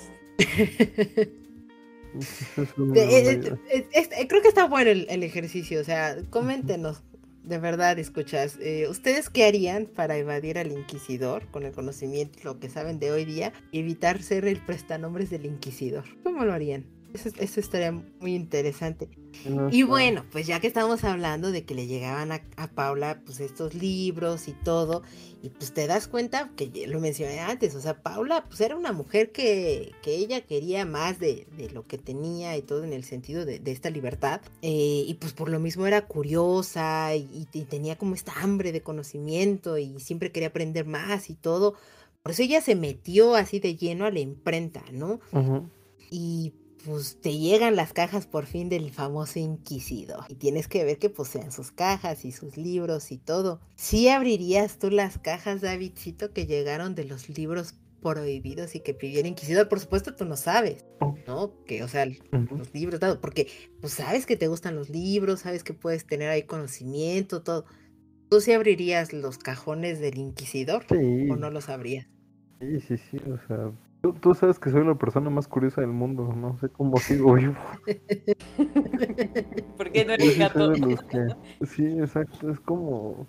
A ver, ¿qué pasa si meto un tenedor al de la luz? Pero, o sea, no, solo, por, por sentido común sigo aquí, pero tú sabes que soy la persona más curiosa del mundo. Yo sí los he abierto así tranquilamente. Y te los hubieras puesto a leer, aparte, sí te veo. Sí, o sea, yo sí me veo ahí diciéndole al inquisidor, sí, sí, la Biblia está bien buena, señor inquisidor.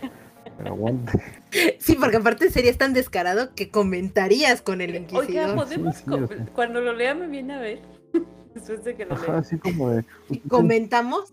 ¿Hacemos un podcast de esta época? Comentamos, hacemos un podcast y discutimos, ¿no? Sus teorías contra las mías, a lo mejor encontramos sentido, ¿no? Pero sí, sí me voy totalmente ahí leyendo los libros. ¿Tú, ya? O sea, estando yo en el lugar de Paula y tengo el carácter de Paula y me dediqué a eso porque me gusta, sí, definitivamente sí los abriría. Sí, no. Sí, sí, es que no hay forma. O sea, aparte, digo, ya no me pude salvar de que esté mi nombre, ¿no? Ya, o sea, de todas formas me van a agarrar. No, pues sí los abriría, la verdad es que sí. Sí, como diría Romeo Santos, son aventuras más divertidas y huele a peligro, o sea. Digo, sé que Romeo Santos se refiere a otras cosas, pero... Pero sí. Ok, ok. No, sí, definitivamente sí los abriría. Si luego llegan a la casa paquetes y si yo los recibo, digo, ah, yo voy a ver qué es, porque para saber de quién es. ah, yo no lo sé.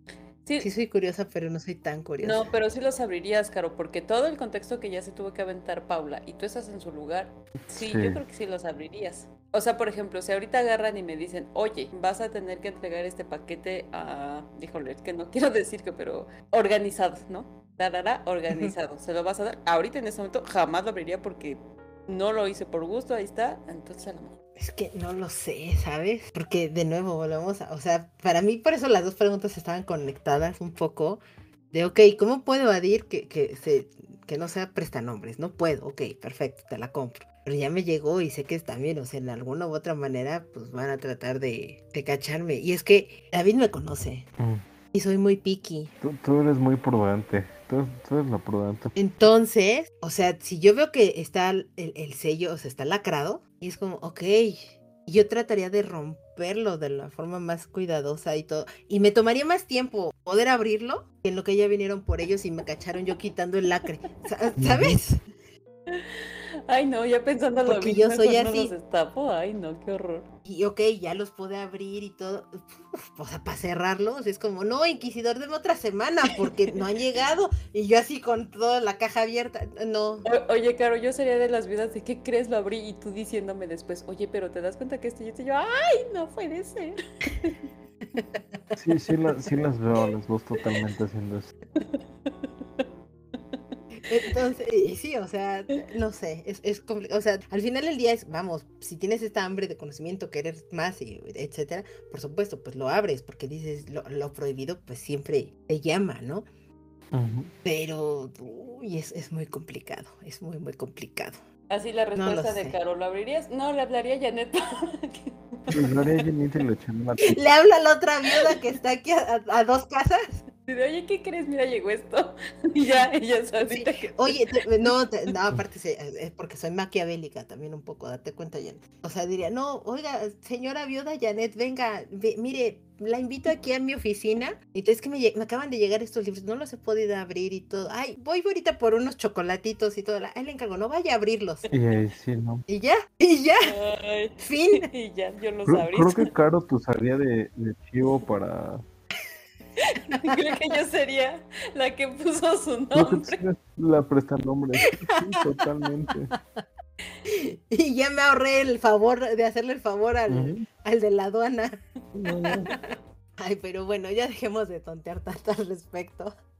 Y ya hablemos ya más del libro, ¿no? Cerca del final y todo. Vemos que Ana Herrera, que es otra de las viudas, creo que ya lo había comentado Davidcito, pues es la que sucumbe ante la envidia, porque ella le tiene cierta envidia y todo a, a, Paula y todo. Y ella decide traicionar a la hermandad, va con el inquisidor y le dice, esta señora pertenece a la Inquisición y todas las viuditas que estamos aquí impresoras, ¿ustedes podrían traicionar a su hermandad así? No, definitivamente no, creo que, creo que me conoces bien de que me, iría yo primero antes de echar de cabeza a alguien. Entonces. Sí, sí lo harías.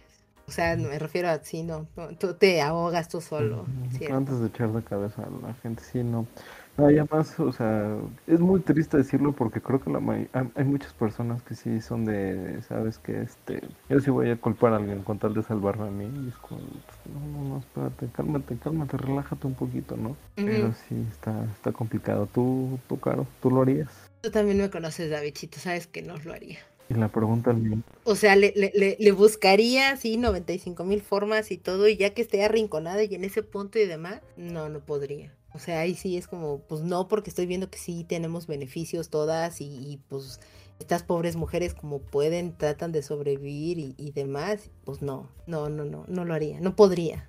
¿Tú, Jan? No, jamás, jamás. De hecho, este personaje me cayó tan mal y dije, ay, ojalá que la culpen a ella y se la lleven de alguna forma. No, no, no, no, jamás, jamás. Si tuviera envidia y quisiera yo estar como al frente de la, de la, de, de esta hermandad, o sea, a lo mejor sí trataría de, beneficiarme y de que yo estuviera a cargo, ¿no? O sea, buscaría la forma, pero traicionarlos, no, jamás, y menos si, la, si su vida depende de ello, ¿no? O sea, no, no, no, no, no. El peor personaje de la vida, Ana de Herrera.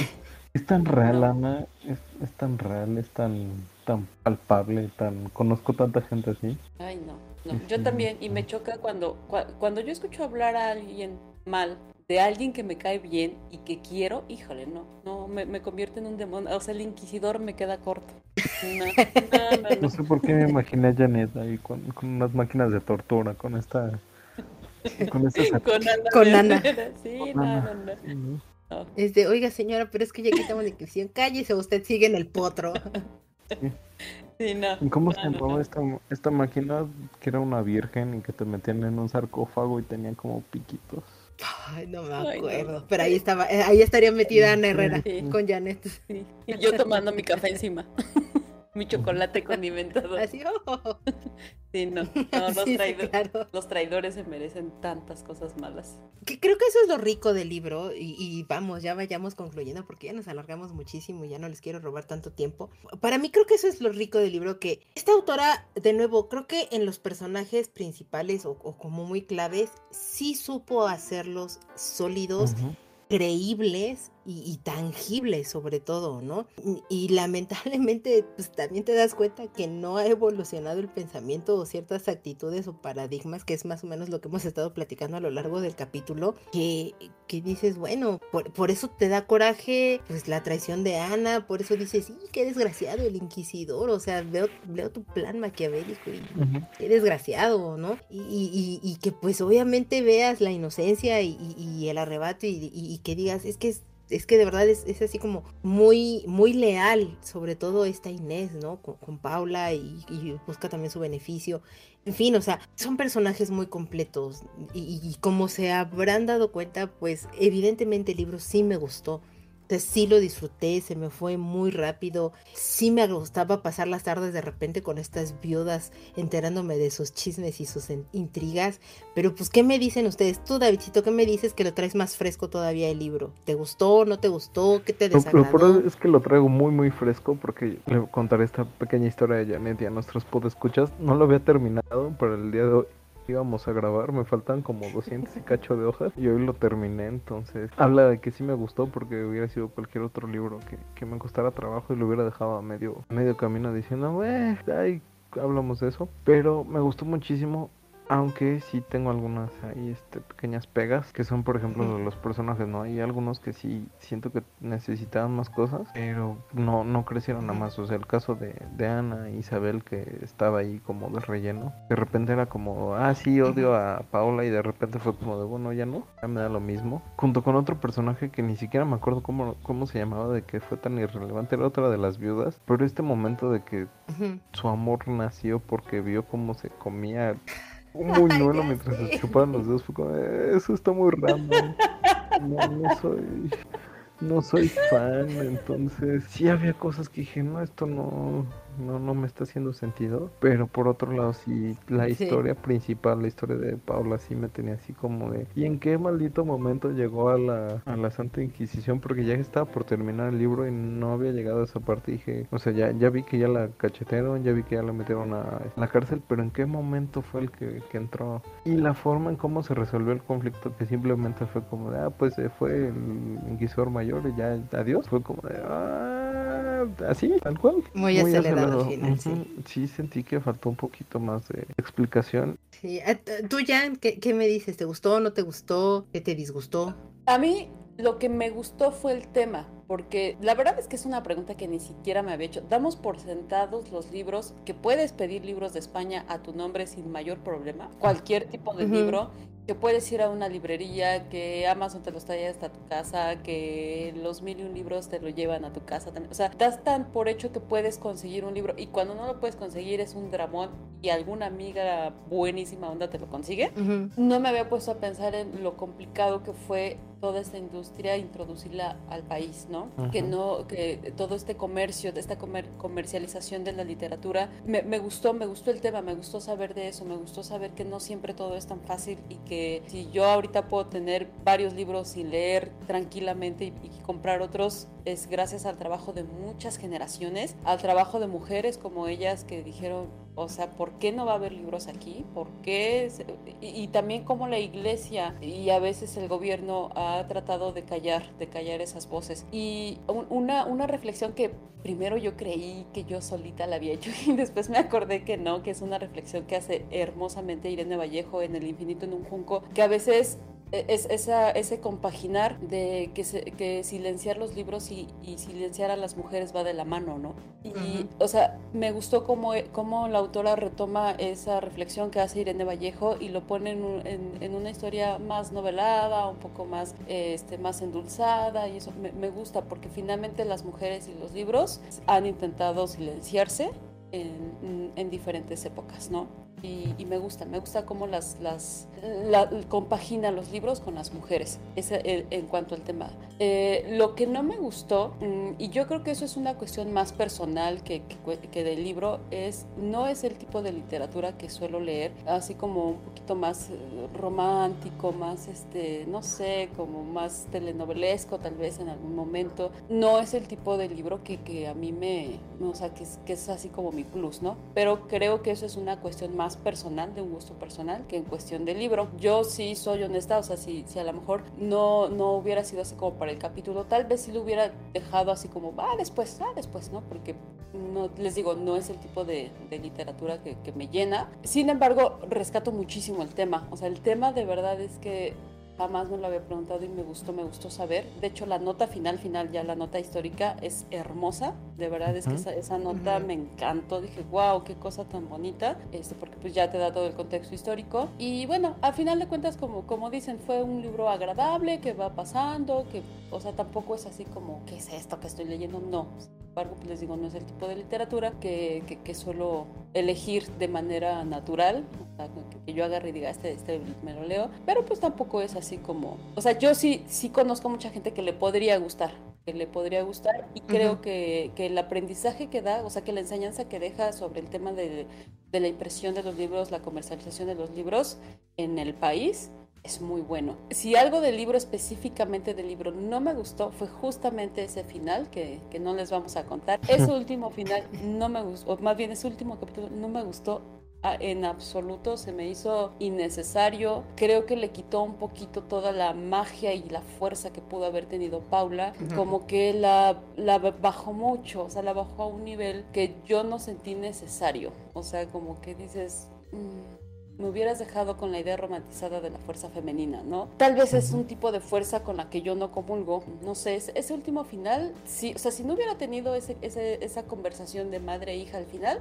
hubiera dicho, ah, pues sí, está, está, o sea, me, me, gusta, ¿no? Pero, híjole, ese último capítulo, la verdad es que yo lo sentí innecesario y les digo, me bajó al personaje de Paula terriblemente, mm, porque por donde lo busques, aún siendo una feminista extrema, eh, con ideas extremas, creo que no, no se me hizo justo para el personaje. No, no, no, no es el tipo de, de justicia ni de... Sí, de acciones y eso. Sí, no, no, ese último capítulo no me gustó. Sin embargo, les digo, creo que rescato muchísimas cosas del libro. La plática que tuvimos me parece maravillosa. Entonces, cuando, cuando vi todo el, el guion, dije, wow, sí tiene muchas cosas interesantes, muchas cosas importantes. Y ahorita ya platicándolo con ustedes, pues creo que sí nos da un, concepto de lo bueno que, que, tiene la sociedad ahora y lo malo, ¿no? Porque como dices, ¿cómo lo haces en, la Inquisición para no poner tu nombre, ¿no? Híjole, qué bueno que no estoy en esa época, qué bueno que puedo pedir mis libros a mi nombre y no pasa nada, ¿no?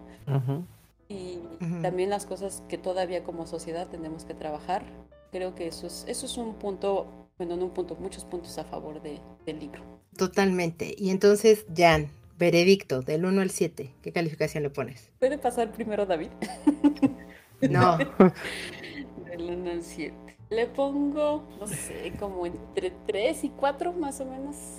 Ok, ok, es, válido, es válido, no. pasa nada, no pasa nada. Ok, ¿tú Davidcito? Le pondría este, un 4 y medio. Le faltó algunas cosas que, ya mencioné, pero de ahí en fuera es un muy buen libro para pasar el rato. Digo, o sea, e, este es un dato interesante. No, no había acabado un libro en un día desde que leí Harry Potter y La Piedra Filosofal por segunda o tercera vez, entonces. Fanfarrias. Imagínate. Yo le pondría un 4, creo que sí me quedo con Davidcito. La verdad es que, de nuevo, yo me la pasé bien, fue muy divertido. Totalmente le achaco que yo venía de Murakami. Entonces fue un gran respiro para mi alma. Honestamente, no puedo decir que es un libro de transición, pero creo que en algún punto podría llegar ahí. La verdad es que si yo lo hubiera visto así desde el principio y leído la contraportada y todo, dije, mm, pues sí, pero no, no hubiera sido lo primero que hubiera agarrado, esa es una realidad. Pero me alegro de haber llegado a este libro, me la pasé bien, me divirtió, tiene sus huecos, pero vamos, creo que me vi muy permisiva en ese sentido, porque de nuevo venía de Murakami. Entonces, e, es, es una plusvalía que puede llegar a tener muy grande en, mi, en mi aspecto. Eh, muy injusta tal vez para, para otros libros, pero muy prometedor para este. Y de nuevo, no, no es malo, pero tampoco es el libro, pero se la van a pasar bien. Está, está bastante entretenido y se lee muy, muy, muy rápido, que eso creo que es un gran acierto del libro. La, la forma como te lo van llevando es muy rápida. Entonces, eso es un punto muy favorable para el libro. Pero bueno, Davidcito pues lo alcanzó a terminar de leer en un día. Es correcto. se disfruta bastante. horas en realidad. No, y se disfruta, disfruta bastante. Y, eso, y eso que tembló. Y eso con el sismo. de hecho, de, hecho sacando lo bueno del sismo, pude acabar de leerlo. Porque como se fue la luz y no tenía internet, dije, bueno, ¿qué hago ahora? Dije, ah, claro, tengo un libro que terminar. Voy con las viudas, ahorita vengo. y bueno, como ya sabrán en, nuestro, en nuestros capítulos que hablamos de libros, a veces nos quedamos frases para la vida que nos hacen reflexionar o que nos agradan bastante de ellas. Y Davidcito, no sé si nos quieras compartir tu frase. Sí, claro, mi frase es Pabla creía que si el paraíso existía, debía hallarse dentro de una tienda de libros abiertos, compitiendo por su... Yo creo que también el paraíso sí debe estar lleno de libros. en una tienda donde... Con tiempo para leerlos. En una tienda donde tengas este crédito abierto, ilimitado. Apruebo. Tú, Jan, ¿cuál es la frase que te quedas? La curiosidad nace cuando abrimos los ojos al mundo. No podemos luchar contra ella ni tampoco resistirnos. Esa frase es bien buena, a mí me, me gustó mucho. es, es, muy macabro cuando lo dice, porque quien lo dice es el inquisidor. Se lo dice a Paula, pero qué cierto es eso. ¿Podemos contar la pequeña anécdota que nos pasó con esa frase? Por favor. Caro nos, nos pide nuestras frases y curiosamente Caro y yo teníamos la misma frase seleccionada. Exactamente la misma frase teníamos. Ya me pasó también una vez con Davidcito. Entonces, de nuevo, las grandes mentes de repente piensan igual. Y entonces, pues yo le dije, ya no te preocupes, tengo otra frase, porque la continuación es, dejarse ir hacia lo que nos atrae es natural y no hacerlo iría contra nuestra esencia misma un poco mucho para reflexionar al respecto, porque también uno no se puede ir, como dirían vulgarmente, como gordo en todo gana las cosas. Hay que pensarlas, hay que reflexionarlas, pero creo que la, curiosidad nos ayuda mucho a, a, llegar a ese punto y a buen puerto. En fin, tenemos preguntas, Davidcito, y comentarios. Y pues si gustas, leo el primero. Nos escribe Silvia Rubio y nos comenta. Le decía a Janet que gracias a ustedes me he dado cuenta de lo mucho que los escritores y escritoras mexicanos. Qué gusto me dio. Lindo día. También ten un lindo día, Silvia Rubio. Y sobre todo porque, bueno, Seguimos en septiembre y seguimos con México en mi librero, seguimos con Viva México Lectores, los autores mexicanos no hay que dejarlos de lado nada más hasta el 15 de septiembre. Septiembre tiene muchos días y todavía nos queda la mitad, un poco menos de la mitad del mes para que sigan apoyando a los autores mexicanos y nos lo sigan compartiendo en nuestras redes sociales. Ha habido mucha convocatoria, muchas buenas recomendaciones, no me dejará mentir Janet. Entonces sigan brindándonos sus, sus recomendaciones y todo y participando con el hashtag México en mi librero. El siguiente comentario nos lo dejó Adam, nos lo dejó hace dos programas, pero pues el programa pasado nos acompañó aquí para platicar de Tolkien y entonces era como extraño que Adam contestara sus propias preguntas. Adam preguntar a Adam. Y le dije, Adam, perdón, las dejé para... Sí, Adam se entrevista a sí mismo, no, iba a ser como raro. entonces le dije, las dejé para el siguiente capítulo que es este. Así que Adam, muchas gracias como siempre por tus preguntas, por tus comentarios y demás. Él nos dice, parece que no son mucho de prestar libros. ¿Han tenido malas experiencias? Este, no, no he tenido malas experiencias porque no presto los libros. Prefiero evitarme eso tener algún disgusto. Yo sí he tenido malas experiencias y no, ya no los presto. O sea, creo que personas muy especiales se los, se los llegaría a prestar, pero esas personas especiales no me los piden porque saben, saben lo que significa tener que prestar un libro, entonces, pero sí, sí he tenido malas experiencias. Ah, yo, o sea, bueno, creo que la mala, la, peor experiencia que tuve, y creo que la conté aquí en el programa, que me a mi hermano, entonces fue cuando le presté el libro a él, y la verdad es que sí me la pienso muchísimo para prestar un libro es muy complicado y tal vez lo haría con alguien que sé que lo va a super ultra cuidar como si fuera yo misma y entonces eso es muy complicado a veces pero más no imposible pero eh, eh, tiene que pasar casi casi ah, una prueba. Eh, una, unas 95 mil pruebas de valor para demostrar que eres merecedor de un libro de mi librero que te lo preste porque si no, no pasaría, no habría manera. Otra de sus preguntas es, ¿creen que en México por alguna razón cuando se presta un libro generalmente es porque ya no lo vas a ver de vuelta? Y eso es muy triste, pero es cierto. Sí, por eso ya no los prestamos. y la última pregunta que nos deja Adam dice, ¿les han prestado libros? ¿Los han devuelto? Sí, sí me han prestado libros, pero es que aquí, por ejemplo, tengo como dos, los libros están seccionados en dos. Los libros de música, que suelen ser muy caros, este, entonces sí, sí me los han prestado, sí los he devuelto. Algunos me los han prestado, no, les, no los he devuelto, pero no porque no los quiera devolver, sino porque no he visto a las personas a la que hay, no, he visto a sus dueños, ¿no? Y, y, la literatura recreativa, digamos, esos... Eh, rara vez pido prestado un libro, de, de, literatura recreativa, sin embargo, este, cuando me los llegan a prestar sí los devuelvo, pero nada más para que mi amigo Roberto, si me escucha, no vaya a escribir y decir, no es cierto, no me ha regresado mi libro. No se lo he devuelto, pero porque no nos hemos visto, pero ya le prometí. Y la verdad es que se me había olvidado cuando eh, reacomodé mi librero, dije, ay, tengo tu libro, y le mandé una foto y le dije, te prometo que te lo regreso en cuanto nos veamos. Así que sí, sí he devuelto los libros. Muy bien, muy bien. ¿Tú, Davidcito? Sí, de chiquito, este, mi tío me prestaba los de Harry Potter y sí se los regresé. Y ya de ahí en fuera creo que no.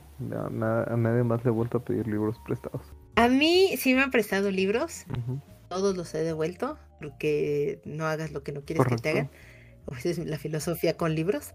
Este, entonces los regreso y los cuido de nuevo como si fueran míos y todo. Pero, pero, pero, pero, en una ocasión, una chica que, con la que llegué a trabajar y que platicábamos de libros y todo, ya no en editorial, sino en una agencia de publicidad, me dijo, te voy a prestar este libro porque creo que te va a gustar mucho y no sé qué. Yo le dije, no, no, no, no, no, no me lo prestes, mejor otro día o dime el autor y yo lo busco. Y yo, bueno, insistió, me prestó el libro. Y para mi mala suerte, porque de nuevo yo no se lo pedí, ella me lo quiso prestar, para mi mala suerte, a ella la cambiaron de departamento, bueno, de agencia, y entonces ya no la volví a ver. Y entonces yo tengo aquí salvaguardado su libro, que sé que si en algún momento de la vida nos volvemos a encontrar eh, en el camino, se lo regresaré con muchísimo, con, muchísimo gusto porque su libro no es mío, pero lo tengo muy bien resguardado y ya lo leí y si está bueno y si me gustó, tenía razón, pero pues por esa razón no lo pude. Es el único libro que no es directamente mío, pero está como si fuera mío. Híjole, ese, ese este, te, te, lo iba a comprar, pero ya ahorita viendo Facebook, WhatsApp, este, Instagram, tantas redes sociales,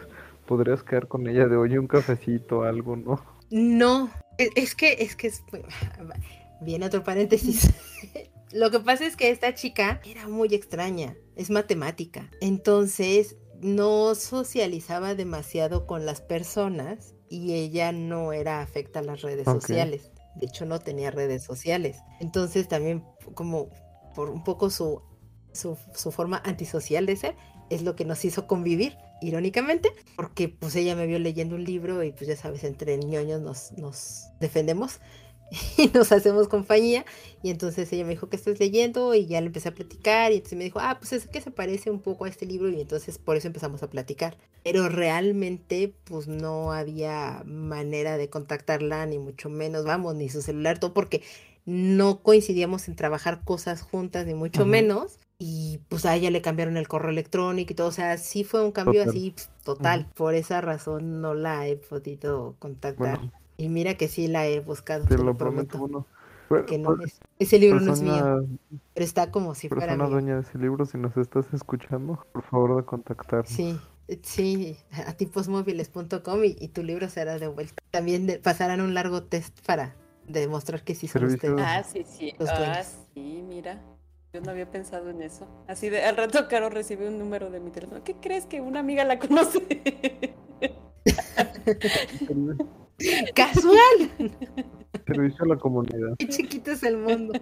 Ya no, fíjense que una vez, perdón, perdón que cuente esta anécdota y hacer este capítulo súper mega larguísimo, pero una vez dijeron así que no, es que hay que retribuir y que el equilibrio y no sé qué, y shalala, ¿no? Una amiga hizo así una, una convocatoria que hay que regalar algo y este, y dije, ay, pues voy a regalar unos libros, ¿no? Y dije, pues a la persona que me escriba le voy a regalar, este, las tres primeras personas que me escriban les regalo un libro, el que quieran, ¿no? De los que tengo.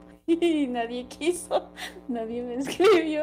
Y de hecho mi amiga me puso, ay, ojalá que tú tengas buena suerte porque ella ofreció clases de canto, tres clases de canto gratis también, ¿no? Y dice, nadie quiso mis clases. Qué mala suerte. Oh. Entonces, claro que no, no, no, tenía la cuenta de libros, no, no conocía tantos lectores porque ahorita no lo pongo. No, bueno, volarían. Si nada más Janet publicó una foto de su librero y bueno, así miles de comentarios. Entonces, ahorita ya no. Ahorita ya no conviene hacer eso.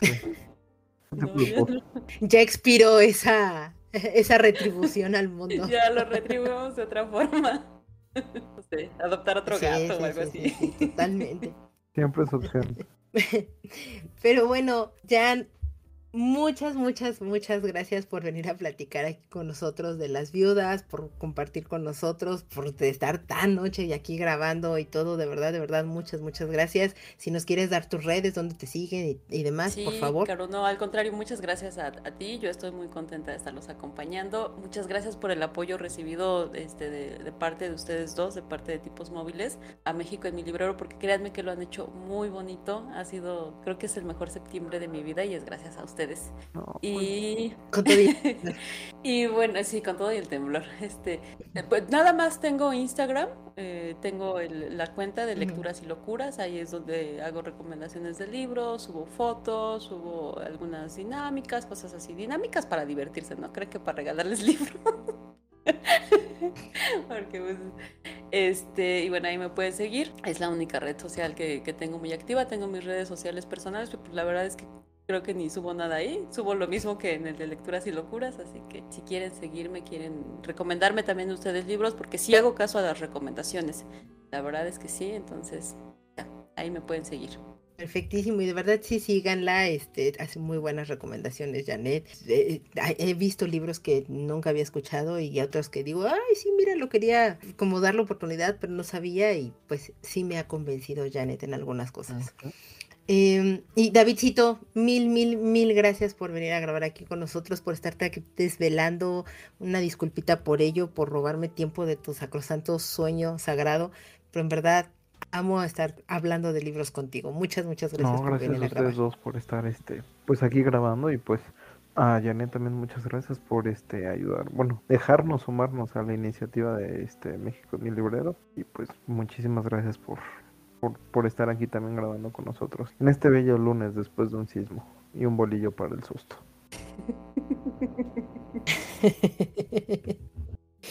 Porque bueno, qué mejor pasarlo y olvidarlo que riendo y platicando entre amigos de libros. Pero nada rimos más esto.